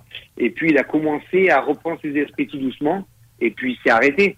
Mais c'est vrai que c'était un petit peu, euh, voilà, je me suis dit où c'est que ça va aller en fait. Est-ce qu'il s'est confondu en excuse par la suite ou oui, j'imagine? Pardon? Est-ce qu'il est- s'est Euh, Est-ce que vous avez eu l'occasion de converser avec lui a- après Ah l'événement? oui. oui, OK. Ah oui, oui, ben. Alors par contre, il y a beaucoup de gens qui ne le savent pas, parce qu'ils pensent que voilà, j'ai arrêté les combats trop tôt. Enfin, entendu, euh, j'ai entendu beaucoup de choses. Après, si euh, s'ils pensent que je l'ai arrêté trop tôt et quand on voit un combattant qui attrape la jambe d'un arbitre avec une pantalon et une chaussure et que c'est normal. Non, mais si on pense que c'est normal, euh, bon, ben écoutez. euh, Non, mais en tout cas, ce qui s'est passé, c'est qu'il est parti dans son vestiaire et là, il a commencé à être vraiment pas bien et euh, euh, parce qu'il avait une contusion cérébrale et du coup, ils ont dû l'amener à l'hôpital. Bon voilà. Donc je pense que mon arrêt, il était bien. Mais sinon, oui, on s'est parlé, on s'est parlé sur les réseaux sociaux et il s'est excusé et voilà. Donc euh, voilà, il n'y a aucun problème. Donc, avec le recul, ça, ça- ça demeure une anecdote, une anecdote euh, savoureuse. Ben, j'espère. Est-ce que vous êtes capable d'en rire maintenant? Oui. Tout à fait. Pardon? Vous êtes capable d'en rire maintenant de cette situation-là? Oui, bien sûr, bien sûr, bien sûr, bien sûr. Euh, J'ai aucun problème avec ça, voilà. votre meilleur moment euh, dans la, dans, dans- en, tant qu'arbitre? Meilleur moment en tant qu'arbitre, euh, bon, il y en a beaucoup parce que je suis toujours, euh, ben, je suis toujours fier de moi et ça me fait toujours euh, euh, quand je fais un, bel arrêt et je me dis que j'ai arrêté vraiment euh, quand il faut, c'est toujours, voilà, c'est toujours, c'est toujours une récompense pour moi. C'est toujours une récompense en fait. Après, c'est vrai que je cherche pas les trophées, mais c'est vrai que le jour où j'ai eu, j'ai été nominé donc pour un meilleur arbitre en 2018, c'est vrai que ça, ça a été quelque chose pour moi parce que je, je, je suis, euh, je, je, je, je venais de très loin en fait. J'ai commencé, euh, voilà, l'arbitrage euh, dans un, un petit événement à Bangkok pour des, des combats amateurs et d'en arriver là où je suis maintenant, c'est pour moi c'est incroyable. Donc, euh, donc voilà. Euh, ben, si vous aviez un conseil à donner à quelqu'un qui, qui un, un jeune, un jeune homme ou même une jeune femme qui a l'espoir d'être arbitre euh, éventuellement, quel est votre euh, conseil que vous aimeriez lui donner? Ben, déjà de pratiquer, de pratiquer les arts martiaux. Je pense que déjà ça peut être une très bonne chose pour comprendre, pour comprendre, euh, pour comprendre les techniques, pour comprendre, ben voilà un petit peu comment le, le sport se passe. Essayer de faire plusieurs disciplines. Euh, éventuellement euh, regarder des combats, regarder l'arbitre et les, un petit peu les positionnements, euh, le langage, essayer de voir un petit peu les arrêts, pourquoi essayer de comprendre pourquoi il a arrêté à ce moment-là, essayer de, aussi de toujours penser à la sécurité et au bien-être des combattants, euh, essayer voilà d'arrêter quand il faut, et après bah, essayer de se tourner vers éventuellement euh, des organisations et, euh, qui, des organisations qui pourraient éventuellement avoir près chez eux et commencer un petit peu euh, comme les combattants à, voilà participer en tant qu'assistant ou alors juge. Et puis éventuellement après si la personne vraiment se sent bien et elle pense que c'est quelque chose qu'elle voudrait faire dans sa vie et ben voilà je commençais à, à faire arbitre comme moi j'ai fait pour des combats amateurs. Je pense que c'est une très bonne chose et après plusieurs combats enfin déjà après quelques combats je pense qu'on peut le, le sentir de suite euh, si oui ou non on, on est fait pour ça ou pas. Vous avez touché à peu près à tout dans le monde des, des, arts martiaux et des sports de combat, c'est-à-dire pratiquant. Vous avez fait disputer, je pense, quelques combats, notamment de boxe euh, thaï. Euh, vous avez été coach. Euh, vous êtes maintenant arbitre. E- Est-ce qu'il y a autre chose auquel vous, vous n'avez pas encore touché par rapport à ce monde-là que vous pourriez éventuellement Est-ce qu'il y a autre chose qui vous intéresse? Est-ce que dans 5, 10, 15 ans, on va voir Olivier Coste euh, faire autre chose par rapport à ce monde-là? Euh, c'est vrai, j'ai organisé des événements, j'ai été matchmaker, j'ai été promoteur, j'ai été juge, arbitre, combattant, coach, euh, assistant, cage assistant. j'ai fait énormément de choses. Honnêtement, j'adore ce que je fais. J'adore ce que je fais maintenant. Euh, J'espère juste, voilà, euh, être euh, suivre le one dans son évolution. Euh, éventuellement, voilà, arbitrer aux États-Unis. Euh, je sais, nos règles sont un petit peu différentes, donc je ne sais pas comment ça se passerait. Il y a aussi euh, des licences euh, à avoir aux États-Unis, donc c'est vrai que ça va être compliqué pour moi. Euh, mais euh, voilà, j'aimerais bien voilà continuer avec le One, essayer euh, d'arbitrer euh, dans le monde entier. Est-ce que l'engagement qui vous lie au One, je pense qu'il tient, vous me corrigerez, jusqu'en 2025, est-ce que euh, ça vous engage à, être exclusif avec cette organisation-là? Est-ce que ça, veut dire que vous, vous n'auriez pas pu euh, arbitrer lors euh, de la visite de l'UFC à Paris? C'est ça. OK. Exactement ça. Ah, OK, OK. Euh, ben écoutez, vraiment, c'est une chouette rencontre, euh, Olivier. Un grand merci. C'est intéressant parce qu'il y a. euh, c'est le fun de pouvoir jaser avec euh, ben, euh, un des meilleurs de la, fro- de, de- de la profession et qu'il puisse être en plus euh, francophone. C'est vraiment intéressant. Alors, on va suivre les actualités euh, au One. Il y a d'excellents, mais d'excellents combattants et dans diverses disciplines. Euh, vraiment, c'est une vraiment une belle organisation. Peut-être avant de terminer, est-ce que euh, on vous a, est-ce que vous aidez les arbitres euh, en France? Est-ce que vous avez aidé la, fédération qui sanctionne les événements en France à mettre des choses sur place pour s'assurer qu'on ait de bons arbitres, de bons juges et tout ça? Est-ce que vous avez travaillé d'une quelconque façon avec eux? Euh, pas encore. On vient juste. ben, pour être honnête avec vous, il y a beaucoup. Je venais de contacter par, par un arbitre français qui m'a dit justement qu'il ne savait- il y a beaucoup de gens qui ne savaient pas que j'étais français en fait. Euh, parce que je parle ou en thaïlandais ou en anglais. Il y a énormément donc de, enfin, voilà, de, de- de personnes qui sont dans le milieu du MMA ici en France qui ne savaient pas que j'étais français. Euh, donc du coup, voilà. Donc du coup là j'ai été contacté très ré- récemment et euh, et ils me demandent, voilà, encore une fois, de, de participer un petit peu avec eux, avec ce que vous m'avez mentionné juste avant par rapport aux, aux arbitres et travailler un petit peu avec eux pour les former éventuellement. Mais c'est vrai que pour moi, je, en ce moment, je travaille sur beaucoup de choses avec les pompiers, des projets immobiliers, des voyages avec le One. Euh, et J'ai d'autres petites choses encore, donc c'est vrai que ça va être. euh, mais euh, je pense que euh, d'ici, euh, d'ici ouais quelques années, je, je pense que ça va se débloquer et, j'espère voilà travailler avec eux. Là, c'est vraiment ma toute dernière question. Euh, je, crois avoir lu que c'est votre père qui vous a amené euh, en, Thaïlande la première fois. Vous avez eu la piqûre et, et, et là, s'en est suivi toute cette histoire-là qui vous amène à être arbitre maintenant. Et vous avez vécu de longues années en Thaïlande. Est-ce que votre père, à un moment donné, euh, regretté de vous avoir euh, amené la première fois en Thaïlande et, de vous avoir vu vous expatrier de nombreuses années euh, là-bas? En fait, moi, donc mon père m'a amené en Thaïlande en 2001 et quand je suis arrivé là-bas, euh, j'y ai passé 15 jours. Et euh, bon après je suis honnête, hein, euh, j'avais 21 ans, je suis dans le retour au retour en France, j'étais dans l'avion. Et j'ai pleuré et il a pas pas compris. Et je lui ai dit écoute euh, c'est incroyable mais c'est là où je, je veux vivre là et il me dit mais att- attends mais qu'est-ce que tu racontes Euh, tu dis n'importe quoi euh, voilà. et donc de 2001 à 2004 j'ai fait les allers-retours et en 2004 j'ai décidé de tout quitter parce que j'étais déjà pompier en France j'ai décidé de tout quitter et euh, je suis parti vivre en France, ah, en, en Thaïlande. Et c'est là, on va dire, où il a regretté un petit peu. Euh, ben, oui, j'imagine. Voilà, de, de- de m'avoir amené parce que ben j'étais très très proche de lui. Et puis du jour au lendemain, ben on s'est plus vu parce que je suis allé habiter à l'autre bout du monde. Euh, il, il se posait des questions aussi, qu'est-ce que j'allais faire là-bas? Parce que je n'avais pas vraiment euh, de, de but à part euh, apprendre le Muay Thai. C'était quelque chose qui m'avait euh, euh, très très plu et, et surtout aussi la vie en Thaïlande. Et après, par contre, quand il a vu que je- j'avais fait, je, je faisais d'énormes choses en Thaïlande, et ben, il est passé des regrets à la fierté.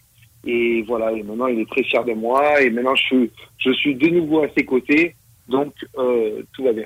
Euh, que- quelle belle histoire et, et, et- tellement enrichissante parce que euh, vous avez appris. Vous, donc vous parlez thaï, vous parlez. Je pense que lorsque vous allez là au début, j'imagine que vous dites pas un mot thaï. Et là, euh, euh, ça a été une riche, riche expérience. euh, ces années euh, là-bas qui vous amènent maintenant à être un, des meilleurs arbitres de la business. Alors, c'est vraiment une belle histoire. Un grand, grand, grand merci, Olivier. Et puis, ben, j'espère avoir le plaisir peut-être un jour de, parler avec vous, peut-être suite à un événement, quelque chose de spécial qui se sera passé au One. Il n'y a pas de problème. Ben, merci à vous de euh, donné un petit peu l'opportunité de pouvoir raconter un petit peu euh, ma vie et un petit peu ce que je fais euh, dans le One. Ça me fait toujours plaisir de pouvoir euh, partager un peu les choses. Je les ai fait très très souvent en anglais pour en Asie pour pour des pays un petit peu voilà du côté asiatique. Et là, bon, bien sûr, c'est au Canada, mais ça me fait toujours plaisir de de, pouvoir un petit peu ben, partager en français un petit peu voilà ce que j'ai fait dans ma vie. Donc merci à vous. Parfait. Un grand merci, Olivier. À bientôt. Bye. Alors, Olivier Coste, euh, qui a gagné le prix en 2018 du meilleur arbitre de la Global Martial Arts Award, et, et, euh, il a officié, entre autres, lors du dernier combat de Demetrius Johnson. C'est là où je me suis dit, il faut qu'on le parle. C'est pas vrai qu'on va voir un arbitre francophone officier euh, un, un- combat de cette importance-là avec l'un des meilleurs combattants de l'histoire du MMA et qu'on va pas en savoir davantage euh, sur lui.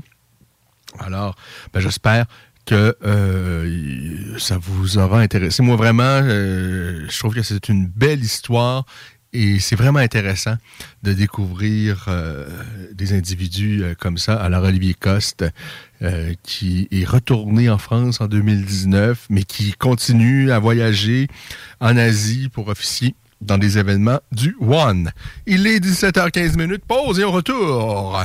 Eh bien, on va reparler de l'UFC 279 qui a lieu ce soir.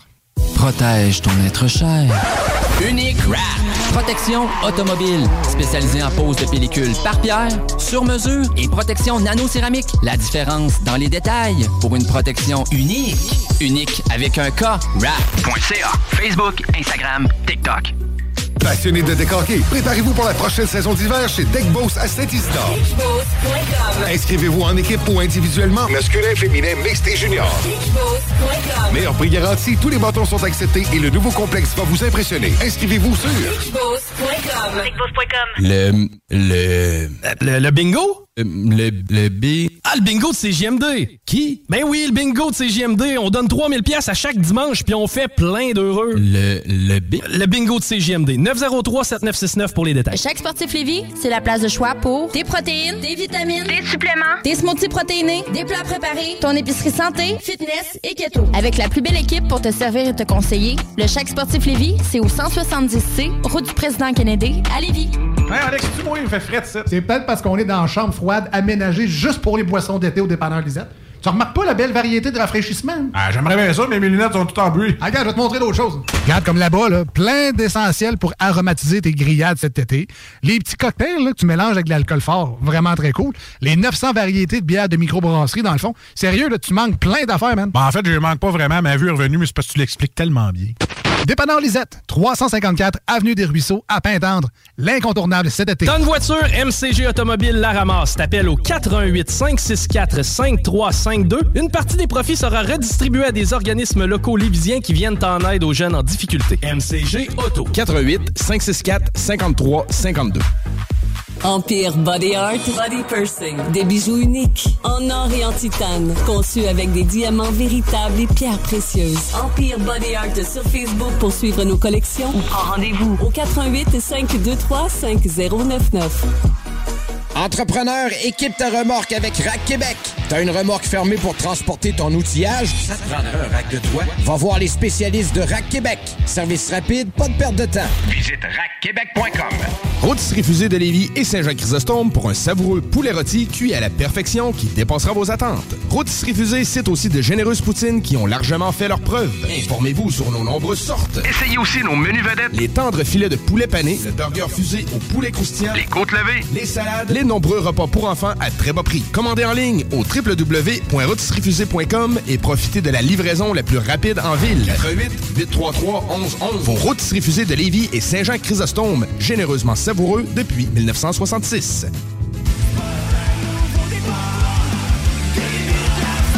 Raphaël Pélican nous revient avec Spécial Ordinaire, un EP skate punk qui a tout de spécial et rien d'ordinaire. Disponible maintenant sur toutes les plateformes numériques. Protège ton être cher. Unique Wrap. Protection automobile. Spécialisée en pose de pellicule par pierre, sur mesure et protection nano-céramique. La différence dans les détails pour une protection unique. Unique avec un K. Wrap.ca. Facebook, Instagram, TikTok. Desjardins remplis d'auto.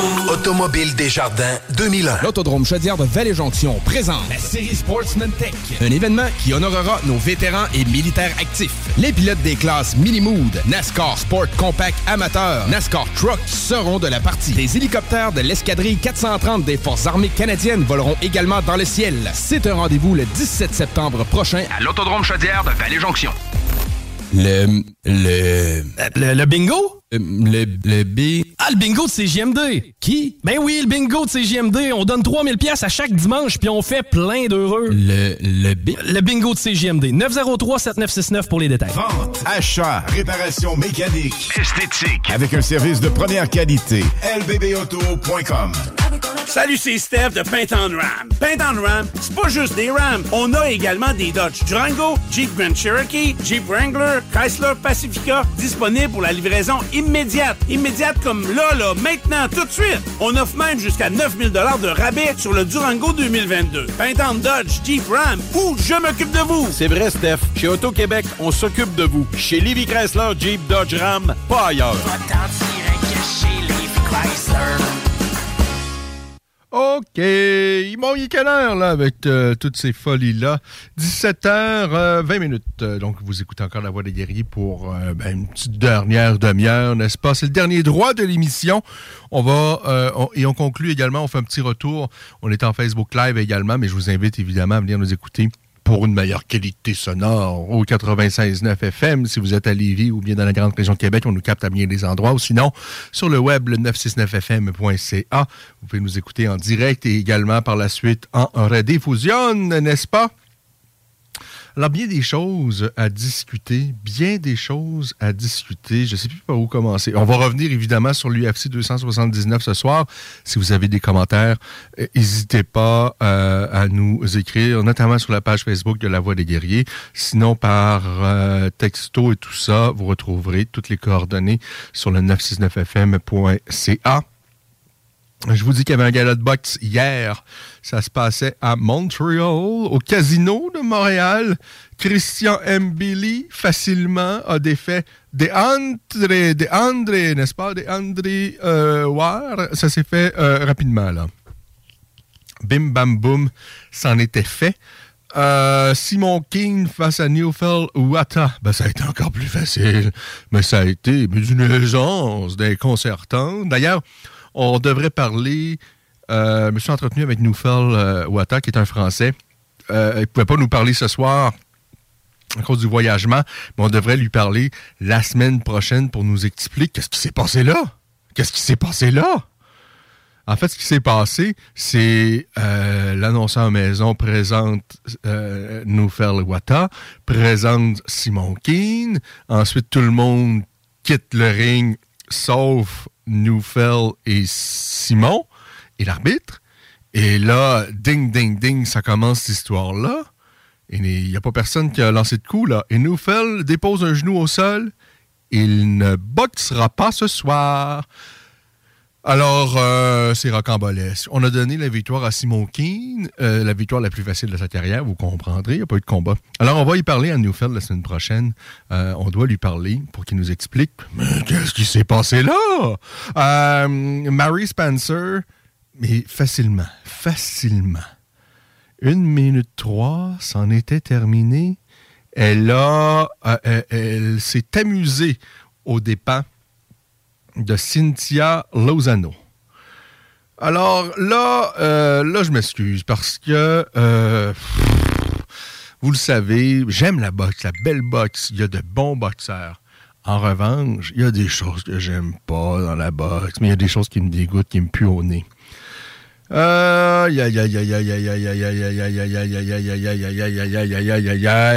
faut que je me ferai peut-être pas d'amis encore une fois, mais là, écoutez, euh, je peux pas regarder ça en dedans, sinon je vais développer un cancer. Je vous le dis. Euh, il, il- il faut que faut que j'exulte, il faut que j'expulse. Il faut, euh, il faut, il faut. Bon, Marie-Ève Dicker, qui est une charmante boxeuse, qui est une, athlète qui est, qui est le fun à suivre et tout ça. Par contre, je pense qu'il faut dire là, ce qu'il en est. La ceinture qu'elle a présentement, mais je m'excuse, c'est une ceinture en carton. C'est une ceinture salut, bonjour. C'est une ceinture qui ne vaut absolument rien, rien, rien, rien, rien, rien. Mais rien, mais rien. C'est une blague, une blagounette, cette ceinture-là. Alors, Marie-Ève euh, à son dernier combat, on va remettre un peu les, choses dans leur contexte. Euh, à son dernier combat, elle affronte cette même Cynthia Lozano, OK? Euh, Marie-Ève Dicker avait perdu sa ceinture face à Clarissa Shields, qui est l'une des plus grandes, euh, ben, la meilleure, la, plus grande de, sa génération dans le monde de la boxe anglaise. Euh, et, et Marie-Ève perd contre Clarissa Shields. Il n'y a rien, rien de déshonorant là-dedans. OK? Euh, ça, il n'y a pas de problème. Euh, par contre, à la suite de cela, à la suite de ce combat-là, Marie-Ève Dicker obtient tout de suite une chance de reconquérir une ceinture de championne du monde. Euh, ça s'est fait vite. Elle perd contre Clarissa Shields et la revoilà tu pas tout de suite euh, dans un combat pour reconquérir un titre de champion euh, du monde face à Cynthia Lozano. Jusque-là, écoutez, je ça peut, c'est pas impossible. Sauf que Cynthia Lozano, OK, sur papier, à ce moment-là, ben, c'est bien beau parce qu'elle n'a jamais perdu. Elle a neuf victoires en autant de combats. Sauf que lorsqu'on fouille un peu, on s'aperçoit que Cynthia Lozano, ben, elle a battu personne de chez personne. C'est-à-dire, Cynthia Lozano, jusqu'à maintenant, et c'est encore le cas, euh, elle n'a jamais battu quelqu'un qui avait une fiche positive. Elle n'a jamais battu quelqu'un qui avait plus de victoires que de défaites. Et elle se retrouve dans un combat pour le titre vacant de championne du monde IBF. Mais c'est une ceinture, mais qui vaut mais absolument rien, on s'entend? C'est n'importe quoi. Il y a tellement de catégories de poids déjà en boxe. Il y a tellement euh, de fédérations, de- de- d'organismes de, sanctions. euh, Oh! Alors, euh, je m'excuse, mais la ceinture de Marie-Ève Dicker, présentement, moi, je, je- lui accorde, mais elle a aucune. Mais valeur zéro, zéro, zéro. D'autant plus que là, Lozano remonte dans le ring après cette défaite contre Marie-Ève Dicker. Et elle se retrouve face à Mary Spencer. Et Mary Spencer, elle n'a pas besoin de plus d'un round. C'est terminé. Elle lui a passé dessus. Elle lui a pilé d'en face. à cette même Lozano. De sorte que Marie Spencer, maintenant, euh, et, et- Spencer, ben, le plus gros test en carrière, peut-être, ben, euh, évidemment, mis à part Clarissa Shields, en fait, la plus grosse victoire à ce jour de euh, Marie-Ève Dicker, Chris Namus, eh bien, euh, ben, ça tombe que euh, Spencer l'a affronté à son, avant-dernier combat et elle l'a démoli tout aussi aisément qu'elle vient de faire avec Lozano. C'est-à-dire, elle a eu besoin d'un round contre Nemus et un, un round pour Lozano. Alors là, je m'excuse. Alors moi, c'est bien beau de voir Marie-Ève Dicker euh, dans des entrevues, elle est, elle salue bonjour, puis elle se présente bien, puis c'est beau, puis c'est le fun, puis ah, je suis content parce que je suis à nouveau championne du monde et j'ai tellement travaillé fort. Euh, mais je m'excuse. De un, cette ceinture-là vaut rien. Et de deux, là, je m'excuse, un moment donné, il faut redonner également. Alors, Marie-Ève Dicker face à Mary Spencer, on ne devrait même pas se questionner. Il n'y a pas 10 000 combats à faire. Il y en a un. C'est celui-là. Il n'y en a pas d'autres à faire. Des gros combats de boxe chez les femmes, il y en a à peu près pas. Malheureusement, euh, chez les femmes, c'est beaucoup plus euh, je veux dire, l'UFC présente des événements où le combat principal, ce sont des femmes, où on remplit des arénas, où on vend euh, à la télé à la carte, euh, où, il y a 800, 900, 1 million de personnes qui, qui vont défrayer 70 dollars pour un événement télé à la carte, et le combat principal sont des femmes. Chez les femmes, ils vont chercher également de grosses bourses dans le box, on n'est pas encore rendu là. Pourtant, la boxe a des années d'avance euh, sur, le, sur le MMA, mais les résultats n'y sont pas. Alors, Marie-Ève Dicker, euh, faut pas. Euh, là, c'est assez. Là. Marie-Ève Dicker et Mary Spencer, ça doit être le prochain combat des deux. Il n'y a pas d'autre. Il a pas d'autre avenue, ne serait-ce que pour, respecter les fans, que pour respecter le sport. C'est le, combat à faire. Euh, moi, il n'y a rien d'autre qui pourrait m'intéresser comme prochain combat de Marie-Ève Dicker. Alors là, vous allez m'arrêter. Euh, je veux aller chercher une ceinture dans une autre catégorie. Je veux euh, aller chercher une ceinture dans une autre ceinture. Non, non, c'est assez. De un, cette ceinture-là, on, s'en balance, mais complètement de complètement. Il y a un combat à faire et les deux ont dépassé la mi-trentaine. Alors, euh, c'est pas dans trois ans qu'il faut le faire. C'est là. C'est là. C'est là où il y a peut-être un tantinet d'argent à faire. C'est là où on a une vraie rivalité entre deux boxeuses du pays euh, qui sont parmi les meilleures euh, au monde. Alors, il y a une opportunité. Il n'y a rien de plus beau qu'on peut faire pour le sport. Il n'y a rien de mieux qu'on peut présenter aux fans. Alors là, c'est assez de. Euh, d'essayer d'éviter ou, de se diriger ailleurs. Euh, on ne veut pas l'avoir affronté une Vénézuélienne ou euh, quelqu'un aveugle ou une aveugle ou non, non, là. Quelqu'un qui fait un pied de moins que Marie-Ève Dicker. Marie Spencer, Marie-Ève Dicker, c'est ce qu'il faut présenter n'importe quoi d'autre que ça. Pour moi, Marie-Ève Dicker, sincèrement, là, et je vous répète, moi, j'ai absolument rien, mais absolument rien contre elle. Au contraire, lorsque je l'écoute en entrevue, euh, c'est quelqu'un qui se présente tellement bien, mais à un moment donné, je, sais que les promoteurs ont fait un gros travail et qu'elle a fait, euh, elle, a dû passer dix mille fois Salut, bonjour, et elle est sympathique et tout ça, mais la vérité, c'est que Marie-Ève Dicker, je dis elle, mais comme bien d'autres boxeurs, vous avez affronté personne. Euh, et, le peu d'adversaires coriaces auxquels vous vous êtes frotté, euh, à un moment donné, euh, on peut pas, on peut pas berner le monde comme on pouvait le berner il y a quelques années de cela. À l'époque où Internet n'existait pas ou à, l'époque où, où, les fans suivaient juste ce qui se passait sur le territoire québécois, là, c'est plus ça. alors, on peut plus nous berner comme on nous bernait avant.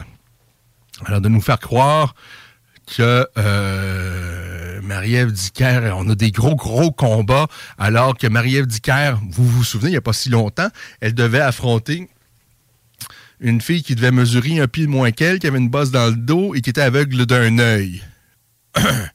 Lorsque cette même personne-là a enlevé ses lunettes fumées, il y a les gens à la radio qui sont aperçus Ouh, elle est aveugle d'un œil, celle-ci. Et le combat n'a pas eu lieu. On a repoussé le combat d'Icar de quelques semaines et on a sorti une femme quadragénaire de la retraite pour l'affronter. Et on nous vend ça comme des gros combats puis des, des grosses expériences. Et c'est un happening extraordinaire. C'est une blague. C'est d'un ridicule consommé. Alors, Marie-Ève Dicker, face à Marie Spencer. C'est la seule chose à faire d'autre pour Marie Dicker. Alors, euh, essayez pas de nous vendre autre chose que cela. Euh, à un moment donné, ça va faire. Il la reconquête d'un titre de champion du monde face à quelqu'un qui avait jamais battu quelqu'un qui avait une fiche positive. C'est euh, aberrant. Et cette personne-là, qui Dicker est allé rechercher un titre de championne du monde. Bien, hier, elle s'est fait démolir par Marie Spencer, qui lui a pilé d'en face. Elle a eu besoin de moins d'un round pour euh, conclure le travail. Alors, euh, ben, c'est cela. bon, Dernière pause. Dernière pause. Il faut que je reprenne une petite gorgée de liquide, là. Je suis en train de perdre la voix. Et on revient pour euh, ben, la conclusion avec des discussions autour de l'UFC 279 279. oublier, c'est pas oublier aussi.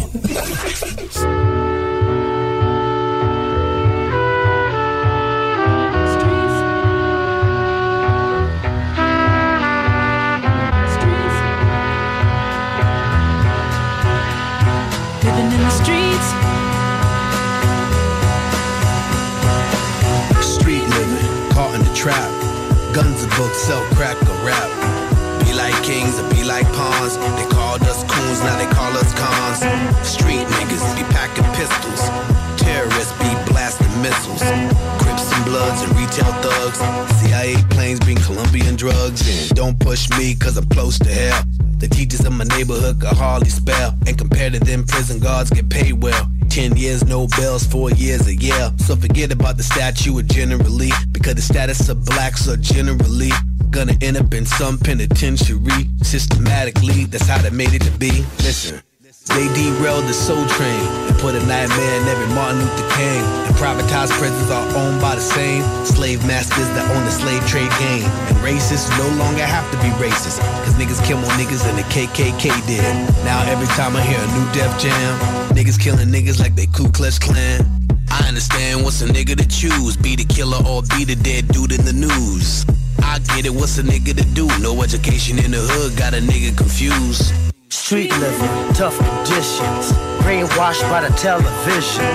We lost in the world we live in. Double cross love, lost no religion. Street living, oh my gosh. Another brother got shot by the Sarge. Another cop got off with no charge. If you're black in the hood, you at large. You're guilty until you're proven innocent. If you're ivory, they treat you different. If you're ebony, they assume your temperament will be vigilant and they call you militant. And you'll get shot and they'll say the incident is cause you're belligerent. What a coincidence. Born and bred, but you're still an immigrant. And if you ain't dead, you gon' see imprisonment. There's more niggas in the prison than there ever was slaves, cotton picking. There's more niggas that's rotting in the prison than there ever was slaves, cotton picking. So how we gonna get about the trap? Guns and books sell crack or rap. Street living, hustle or hoops. Guns and books get shot or shoot. Street living, ain't no rules. Break the law, make the breaking news. The life you choose could be the life you lose. Niggas getting stuck for them Nike shoes. Street living, ain't no joke. It's a cold world, better bring your coat. Revoke, cause the streets are broke. And now they wanna take away our dreams and hopes. Street living, no economics, no way out of the Reaganomics. Affected by the black plague, new bubonic. No comprende, we speak Ebonics. Street living, what's your position? You could take action and take a dick. Listen, you could get fucked by the system. Or you could say fuck the system. Les skatepunkers de Haiti, tous sont de retour avec un tout nouvel EP, Gaz Lighting. Disponible dès maintenant sur toutes les plateformes numériques. Promo de fou en ce moment chez Piscine et Spa Lobinière. Avec les piscines Costa et Canyon, 15 et 18 pieds, on donne la thermopompe. On la donne! Arrêtez de rêver. Piscine et Spa Lobinière, Québec et Saint-Apollinaire. Votre maître piscinier. 88 433 67 89. Groupe DBL, votre expert en toiture et construction à Québec et Lévis. Groupe DBL dépassera vos attentes par l'engagement de ses équipes hautement qualifiées en utilisant que des produits de performance supérieure Pour votre toiture. Groupe DBL qui cumule plus de 40 ans d'expérience en toiture est fier d'être recommandé CA Québec, certifié APCHQ et membre de l'Association de la construction du Québec. Planifiez vos projets dès maintenant en contactant Groupe DBL au 418 681 2522 ou en ligne à groupedbl.com. La seule place au monde, et même aux quatre coins de l'univers, où c'est Babacool d'être square, c'est à la boîte à Malte. Bière artisanale et bouffe ultra sensorielle et conditions de travail pas banales. Une masse d'avantages, des rabais, de la gratuité, de la merch, des assurances, cuisiniers, plongeurs et même des pitmasters. Arrête de glander et choisis de te gâter. Plaisir en salle. Garantie à la boîte à Malte de Lévis. À Télé-Québec, notre nouvelle saison est prête à être dévorée.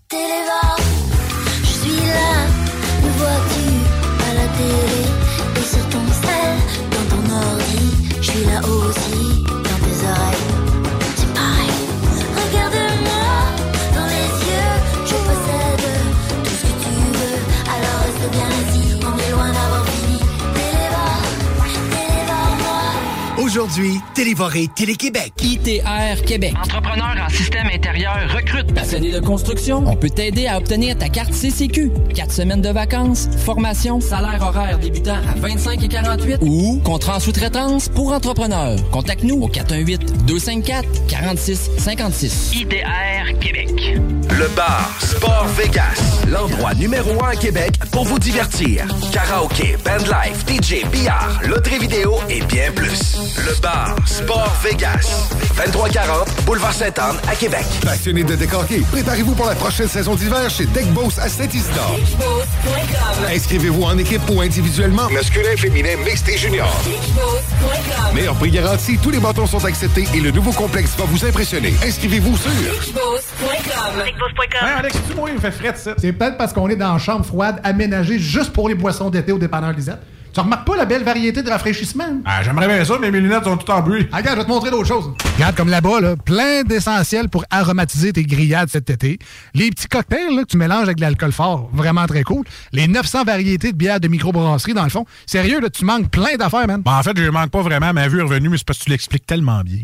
Dépanneur Lisette, 354 Avenue des Ruisseaux, à Pintendre. L'incontournable cet été. Tonne voiture, MCG Automobile la ramasse. T'appelles au 88 564 5352. Une partie des profits sera redistribuée à des organismes locaux lévisiens qui viennent en aide aux jeunes en difficulté. MCG Auto. 88 564 53 52. Alors, on est de retour pour le dernier droit de cette émission, n'est-ce pas? Il est 17h40 minutes. Vous avez manqué notre entretien avec Olivier Coste. Eh bien, vous allez le regretter. Parce que, en tous les cas, pour moi, ce fut très, très agréable. Et, mais, sachez qu'évidemment, vous pouvez retrouver ça en balado-diffusion, que ce soit sur baladoquebec.com que ce soit sur euh, le 969fm.ca. Quelques minutes après cette dite émission, vous, allez pouvoir retrouver la balado-diffusion de notre émission et donc de euh, pouvoir écouter ou en fait réécouter pour d'autres notre entretien avec Olivier Coste, qui est l'un des plus l'un des meilleurs arbitres de la business qui, officie au sein de la One Fighting Championship. Et, ça se trouve ben, que c'est un francophone, un français, à qui on a parlé tout à l'heure, n'est-ce pas? Euh, donc, euh, la suite des choses maintenant, ben, c'est l'UFC 279. L'UFC 279 qui a lieu euh, pas plus tard que ce soir, n'est-ce pas? Et il y a des petites choses, le fun. Il y a des petites choses plaisantes. Et il y a surtout Johan Lennes, notre Québécois, qui va disputer son deuxième combat au sein de l'UFC. Alors, évidemment, on suit ça de très, très, très, très près avec un engouement, une excitation, quelque chose de pas possible. Euh, avant toute chose, je dois vous dire que Antonio Silva continue sa tournée de défaite. Le pauvre garçon, Antonio Silva, qui a eu tellement une belle carrière, mais c'est triste de voir comment ça se termine pour lui parce que c'est une succession de défaites, quelque chose, euh, c'est de la folie hein, pour Antonio Silva. On s'en va en ligne, on a quelqu'un, je pense. Bonjour, c'est JMD. Comment allez-vous? Hello? JMD, bonjour. Oui, est-ce que vous m'entendez? Alors, euh, ben, de toute évidence, la personne ne nous entend pas. Alors, on va continuer de parler de l'UFC 279, n'est-ce pas?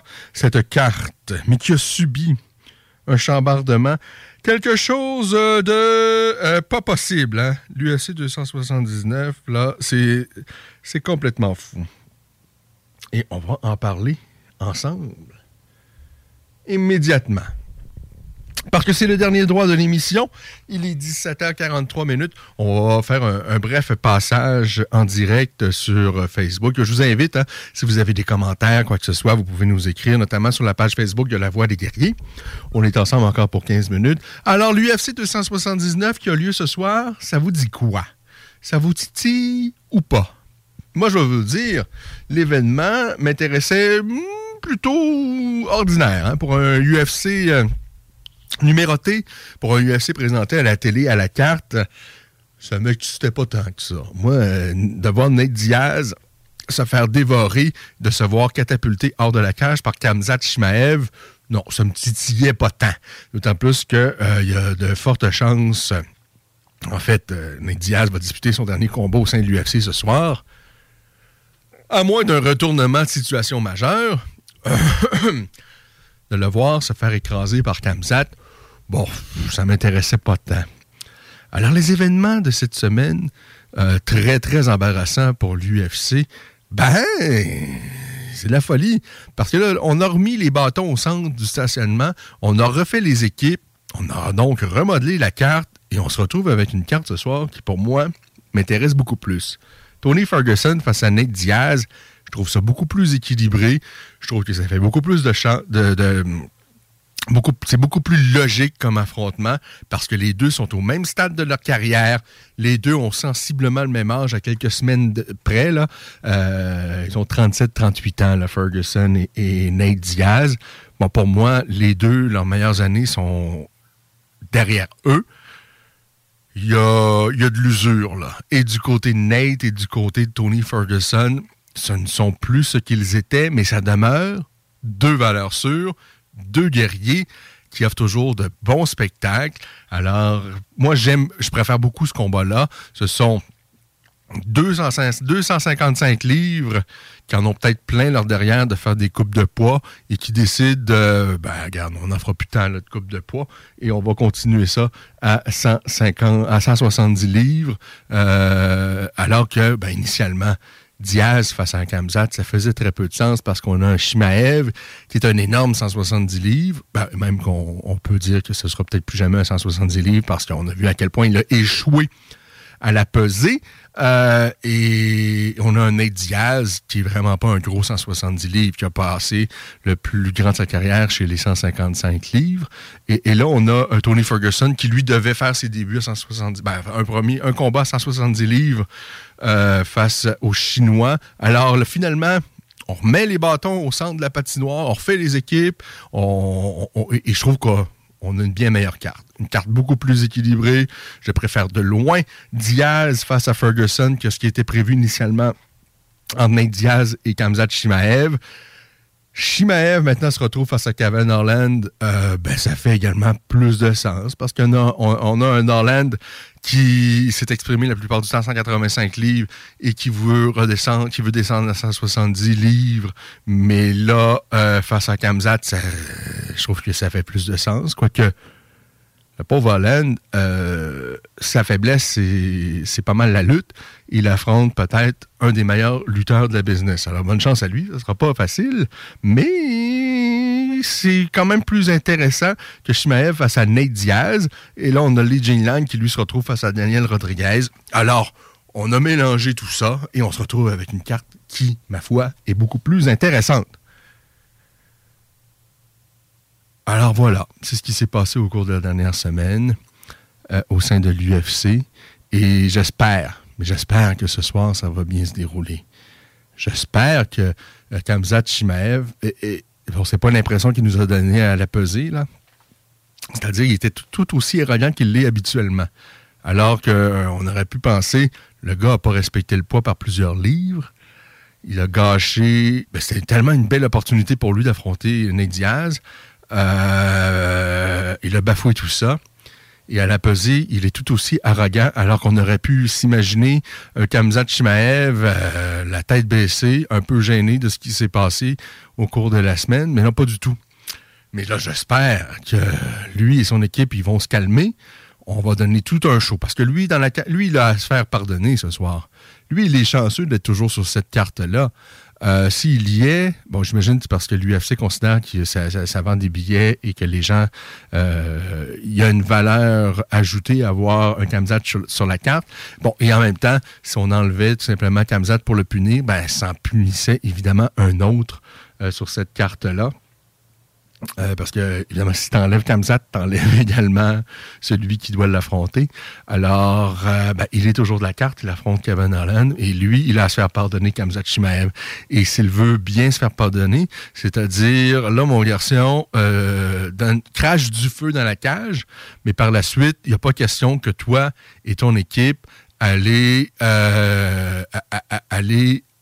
faire des bêtises et aller euh, se battre en coulisses face à l'équipe de Nate Diaz.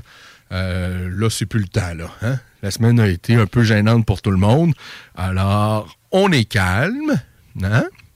On va dans la cage. Une fois la, porte fermée, on donne tout un show. Puis ensuite, on retourne à la maison tout gentiment. Et on s'assure que pour les prochains combats, on va respecter le poids. Alors, euh, ben, c'est pas mal comme ça que ça se termine. Je vous rappelle, vous avez manqué notre entretien avec Olivier Coste, un des meilleurs arbitres de business. D'ailleurs, en 2018, il a remporté le prix du Global Martial Arts, euh, euh, l'arbitre euh, de classe mondiale de l'année en 2018. Alors, euh, ben, si vous avez manqué ça, sachez que vous allez pouvoir retrouver notre entretien en balado-diffusion quelques minutes après cette dite émission. Je vous souhaite de passer une agréable soirée. Je vous rappelle, l'UFC 279, ça débute dans quelques instants. On a un Québécois qui lance les hostilités. Johan Lennes, si vous avez manqué notre discussion avec lui il y a hum, deux semaines, je pense, eh bien, vous pouvez également retrouver notre entretien en balado-diffusion. Le reste de la carte, il n'y a rien pour écrire à sa mère, mais il y a quand même deux petites pépites sur cette carte-là. La carte principale, bon, n'est pas extraordinaire, mais je pense qu'on va avoir quand même un bon spectacle. Et hum, malheureusement, mon petit doigt me dit que cette semaine complètement folle, elle va pas se terminer de, façon parfaite et que tout va bien se terminer et qu'on tout le monde va rentrer à la maison calmement. Ça se peut qu'il y ait d'autres bêtises ce soir. Et on va s'en reparler samedi prochain dans une autre édition de La Voix des guerriers.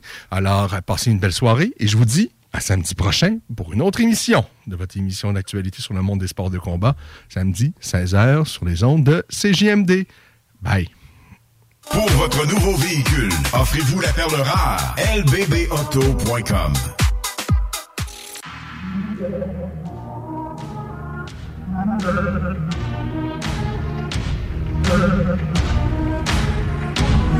Yeah. C'est fucking classique shit, le projet qu'on dévoile, oui la force est dans les tripes vieux et c'est les flots qu'on déploie. On sait que la forêt prendrait vite feu, qu'on passerait par les doigts. Donc on se rend des balles de vie quand tu crois qu'on voyait que toi. On envoie les phrases et puis cache, place un tas de dédicaces à des beats. Merci pour l'invite, la misère est délicate. On remplit ta basse les petites pages, une pensée pour l'équipage. On ne changera pas d'éthique, fuck politique dans tous les kickages. On met du sang dans nos lettrages Écoute la prod des crasses Les crânes on les écrase Regarde des flammes on est des crashers Du pour les voyous Restez polyvoyants. Doté d'une incapacité qui rend polyvalent Variant crash et herbe entre la rime et le taf. Très peu d'avenir n'est-ce pas? On lâchera R, on est les pires des staffs. Je t'annonce la déception fils ça. Si c'est le putain qui parle Fais péter le son misère t'avise pour un putain de freestyle.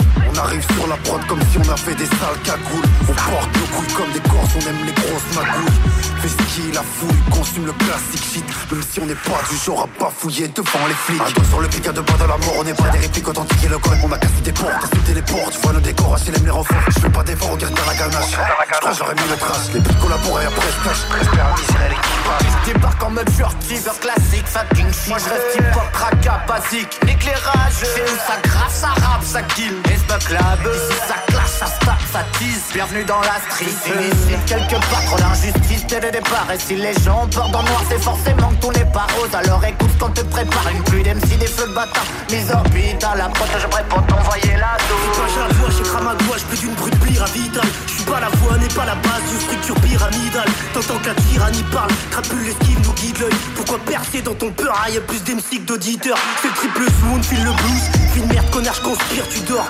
Ça va gifler ta petite tête comme un gros split du doc. Les rappeurs de maison de 10 souhaitent pas que nos mines se couvrent. Qui vendent leur cul bien leur âme, je prépare une liste de courses. Pression jusqu'à péter le baromètre, qu'est-ce qui te gêne? Pourquoi t'es immobile comme devant la marionnette dans Squid Game? Tout le monde sait ce qu'il a à faire, débrider le micro m'incombe Everyday, oui j'écris des rimes, des brides de vitre, il en tombe. Vu l'initial, pas de plan B, du coup je gère même si flambé Peut coûter cher, vaut le prix du litre à la pompe. Un plomb, gorge d'acteur pourrait bien mettre barrage en faute. Tu veux gravir des montagnes, commence par gérer le démarrage en Faut que côte ça claque comme une partage à la Spencer. Un high kick de Galate ou un kick de maître sprinter. Kawabunga, wesh quel bon bouga Tout bab maîtrise du hula hoop sur un bon boom bap. Un bambou gras, ne crache pas dans la soupe Ce rap du terre arrive de la toundra. Récap, va du rap, fat, pas de palab Canard, comme à l'ancienne mode calab. Connard T'es comme un arbre qui est fan de toute racine. Contradictoire, t'es fan de foot raciste. Debout en cours d'assises. Si je te croise, tu finis sous l'auto, dans sous le châssis. Ta meuf, c'est une moto, ouais, tes poteaux, l'enfour châssis. Vas-y, arrête ton speed, chassoul, je m'en fous des bitches crassous.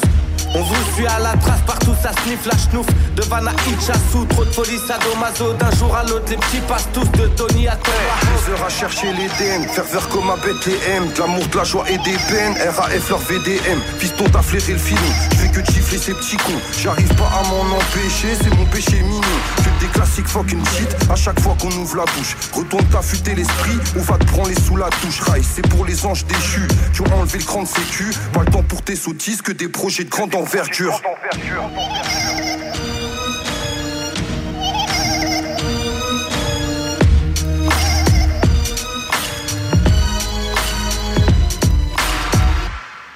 Roll you up like my wrist loves. Cut you up with my sister. You wanna get us? Yeah, the venom spitters. Your style's trash, don't it up. You got the jitters, the hard hitters. No quitters, your soul quivers when you see the cats blazing.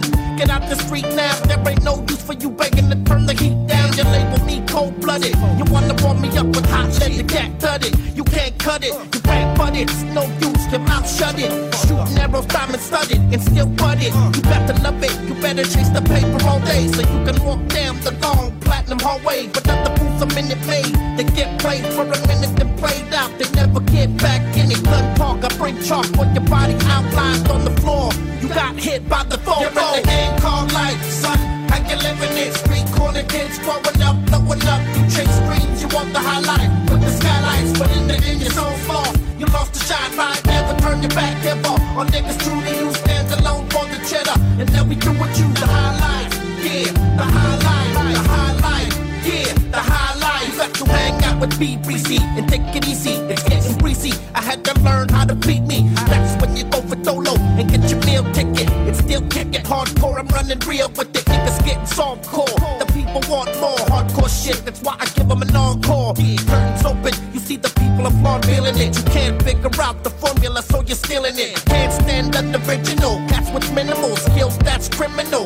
You fake bitches, you're looking for riches in the wrong places. The faces of death look you in the eye, cut off your breath. When the your knees shatter. The phone's breaking with your weak bladder. Pissing on yourself, it don't matter. Dead weight, the bed waits for you on the set date. Dreams gone, instead fate. Didn't hesitate to put you away. Close the gates, now you're locked out. You're like cable with all the porn channels blocked out. But you good for nothing. So be gone, suckers. Have a nice trip.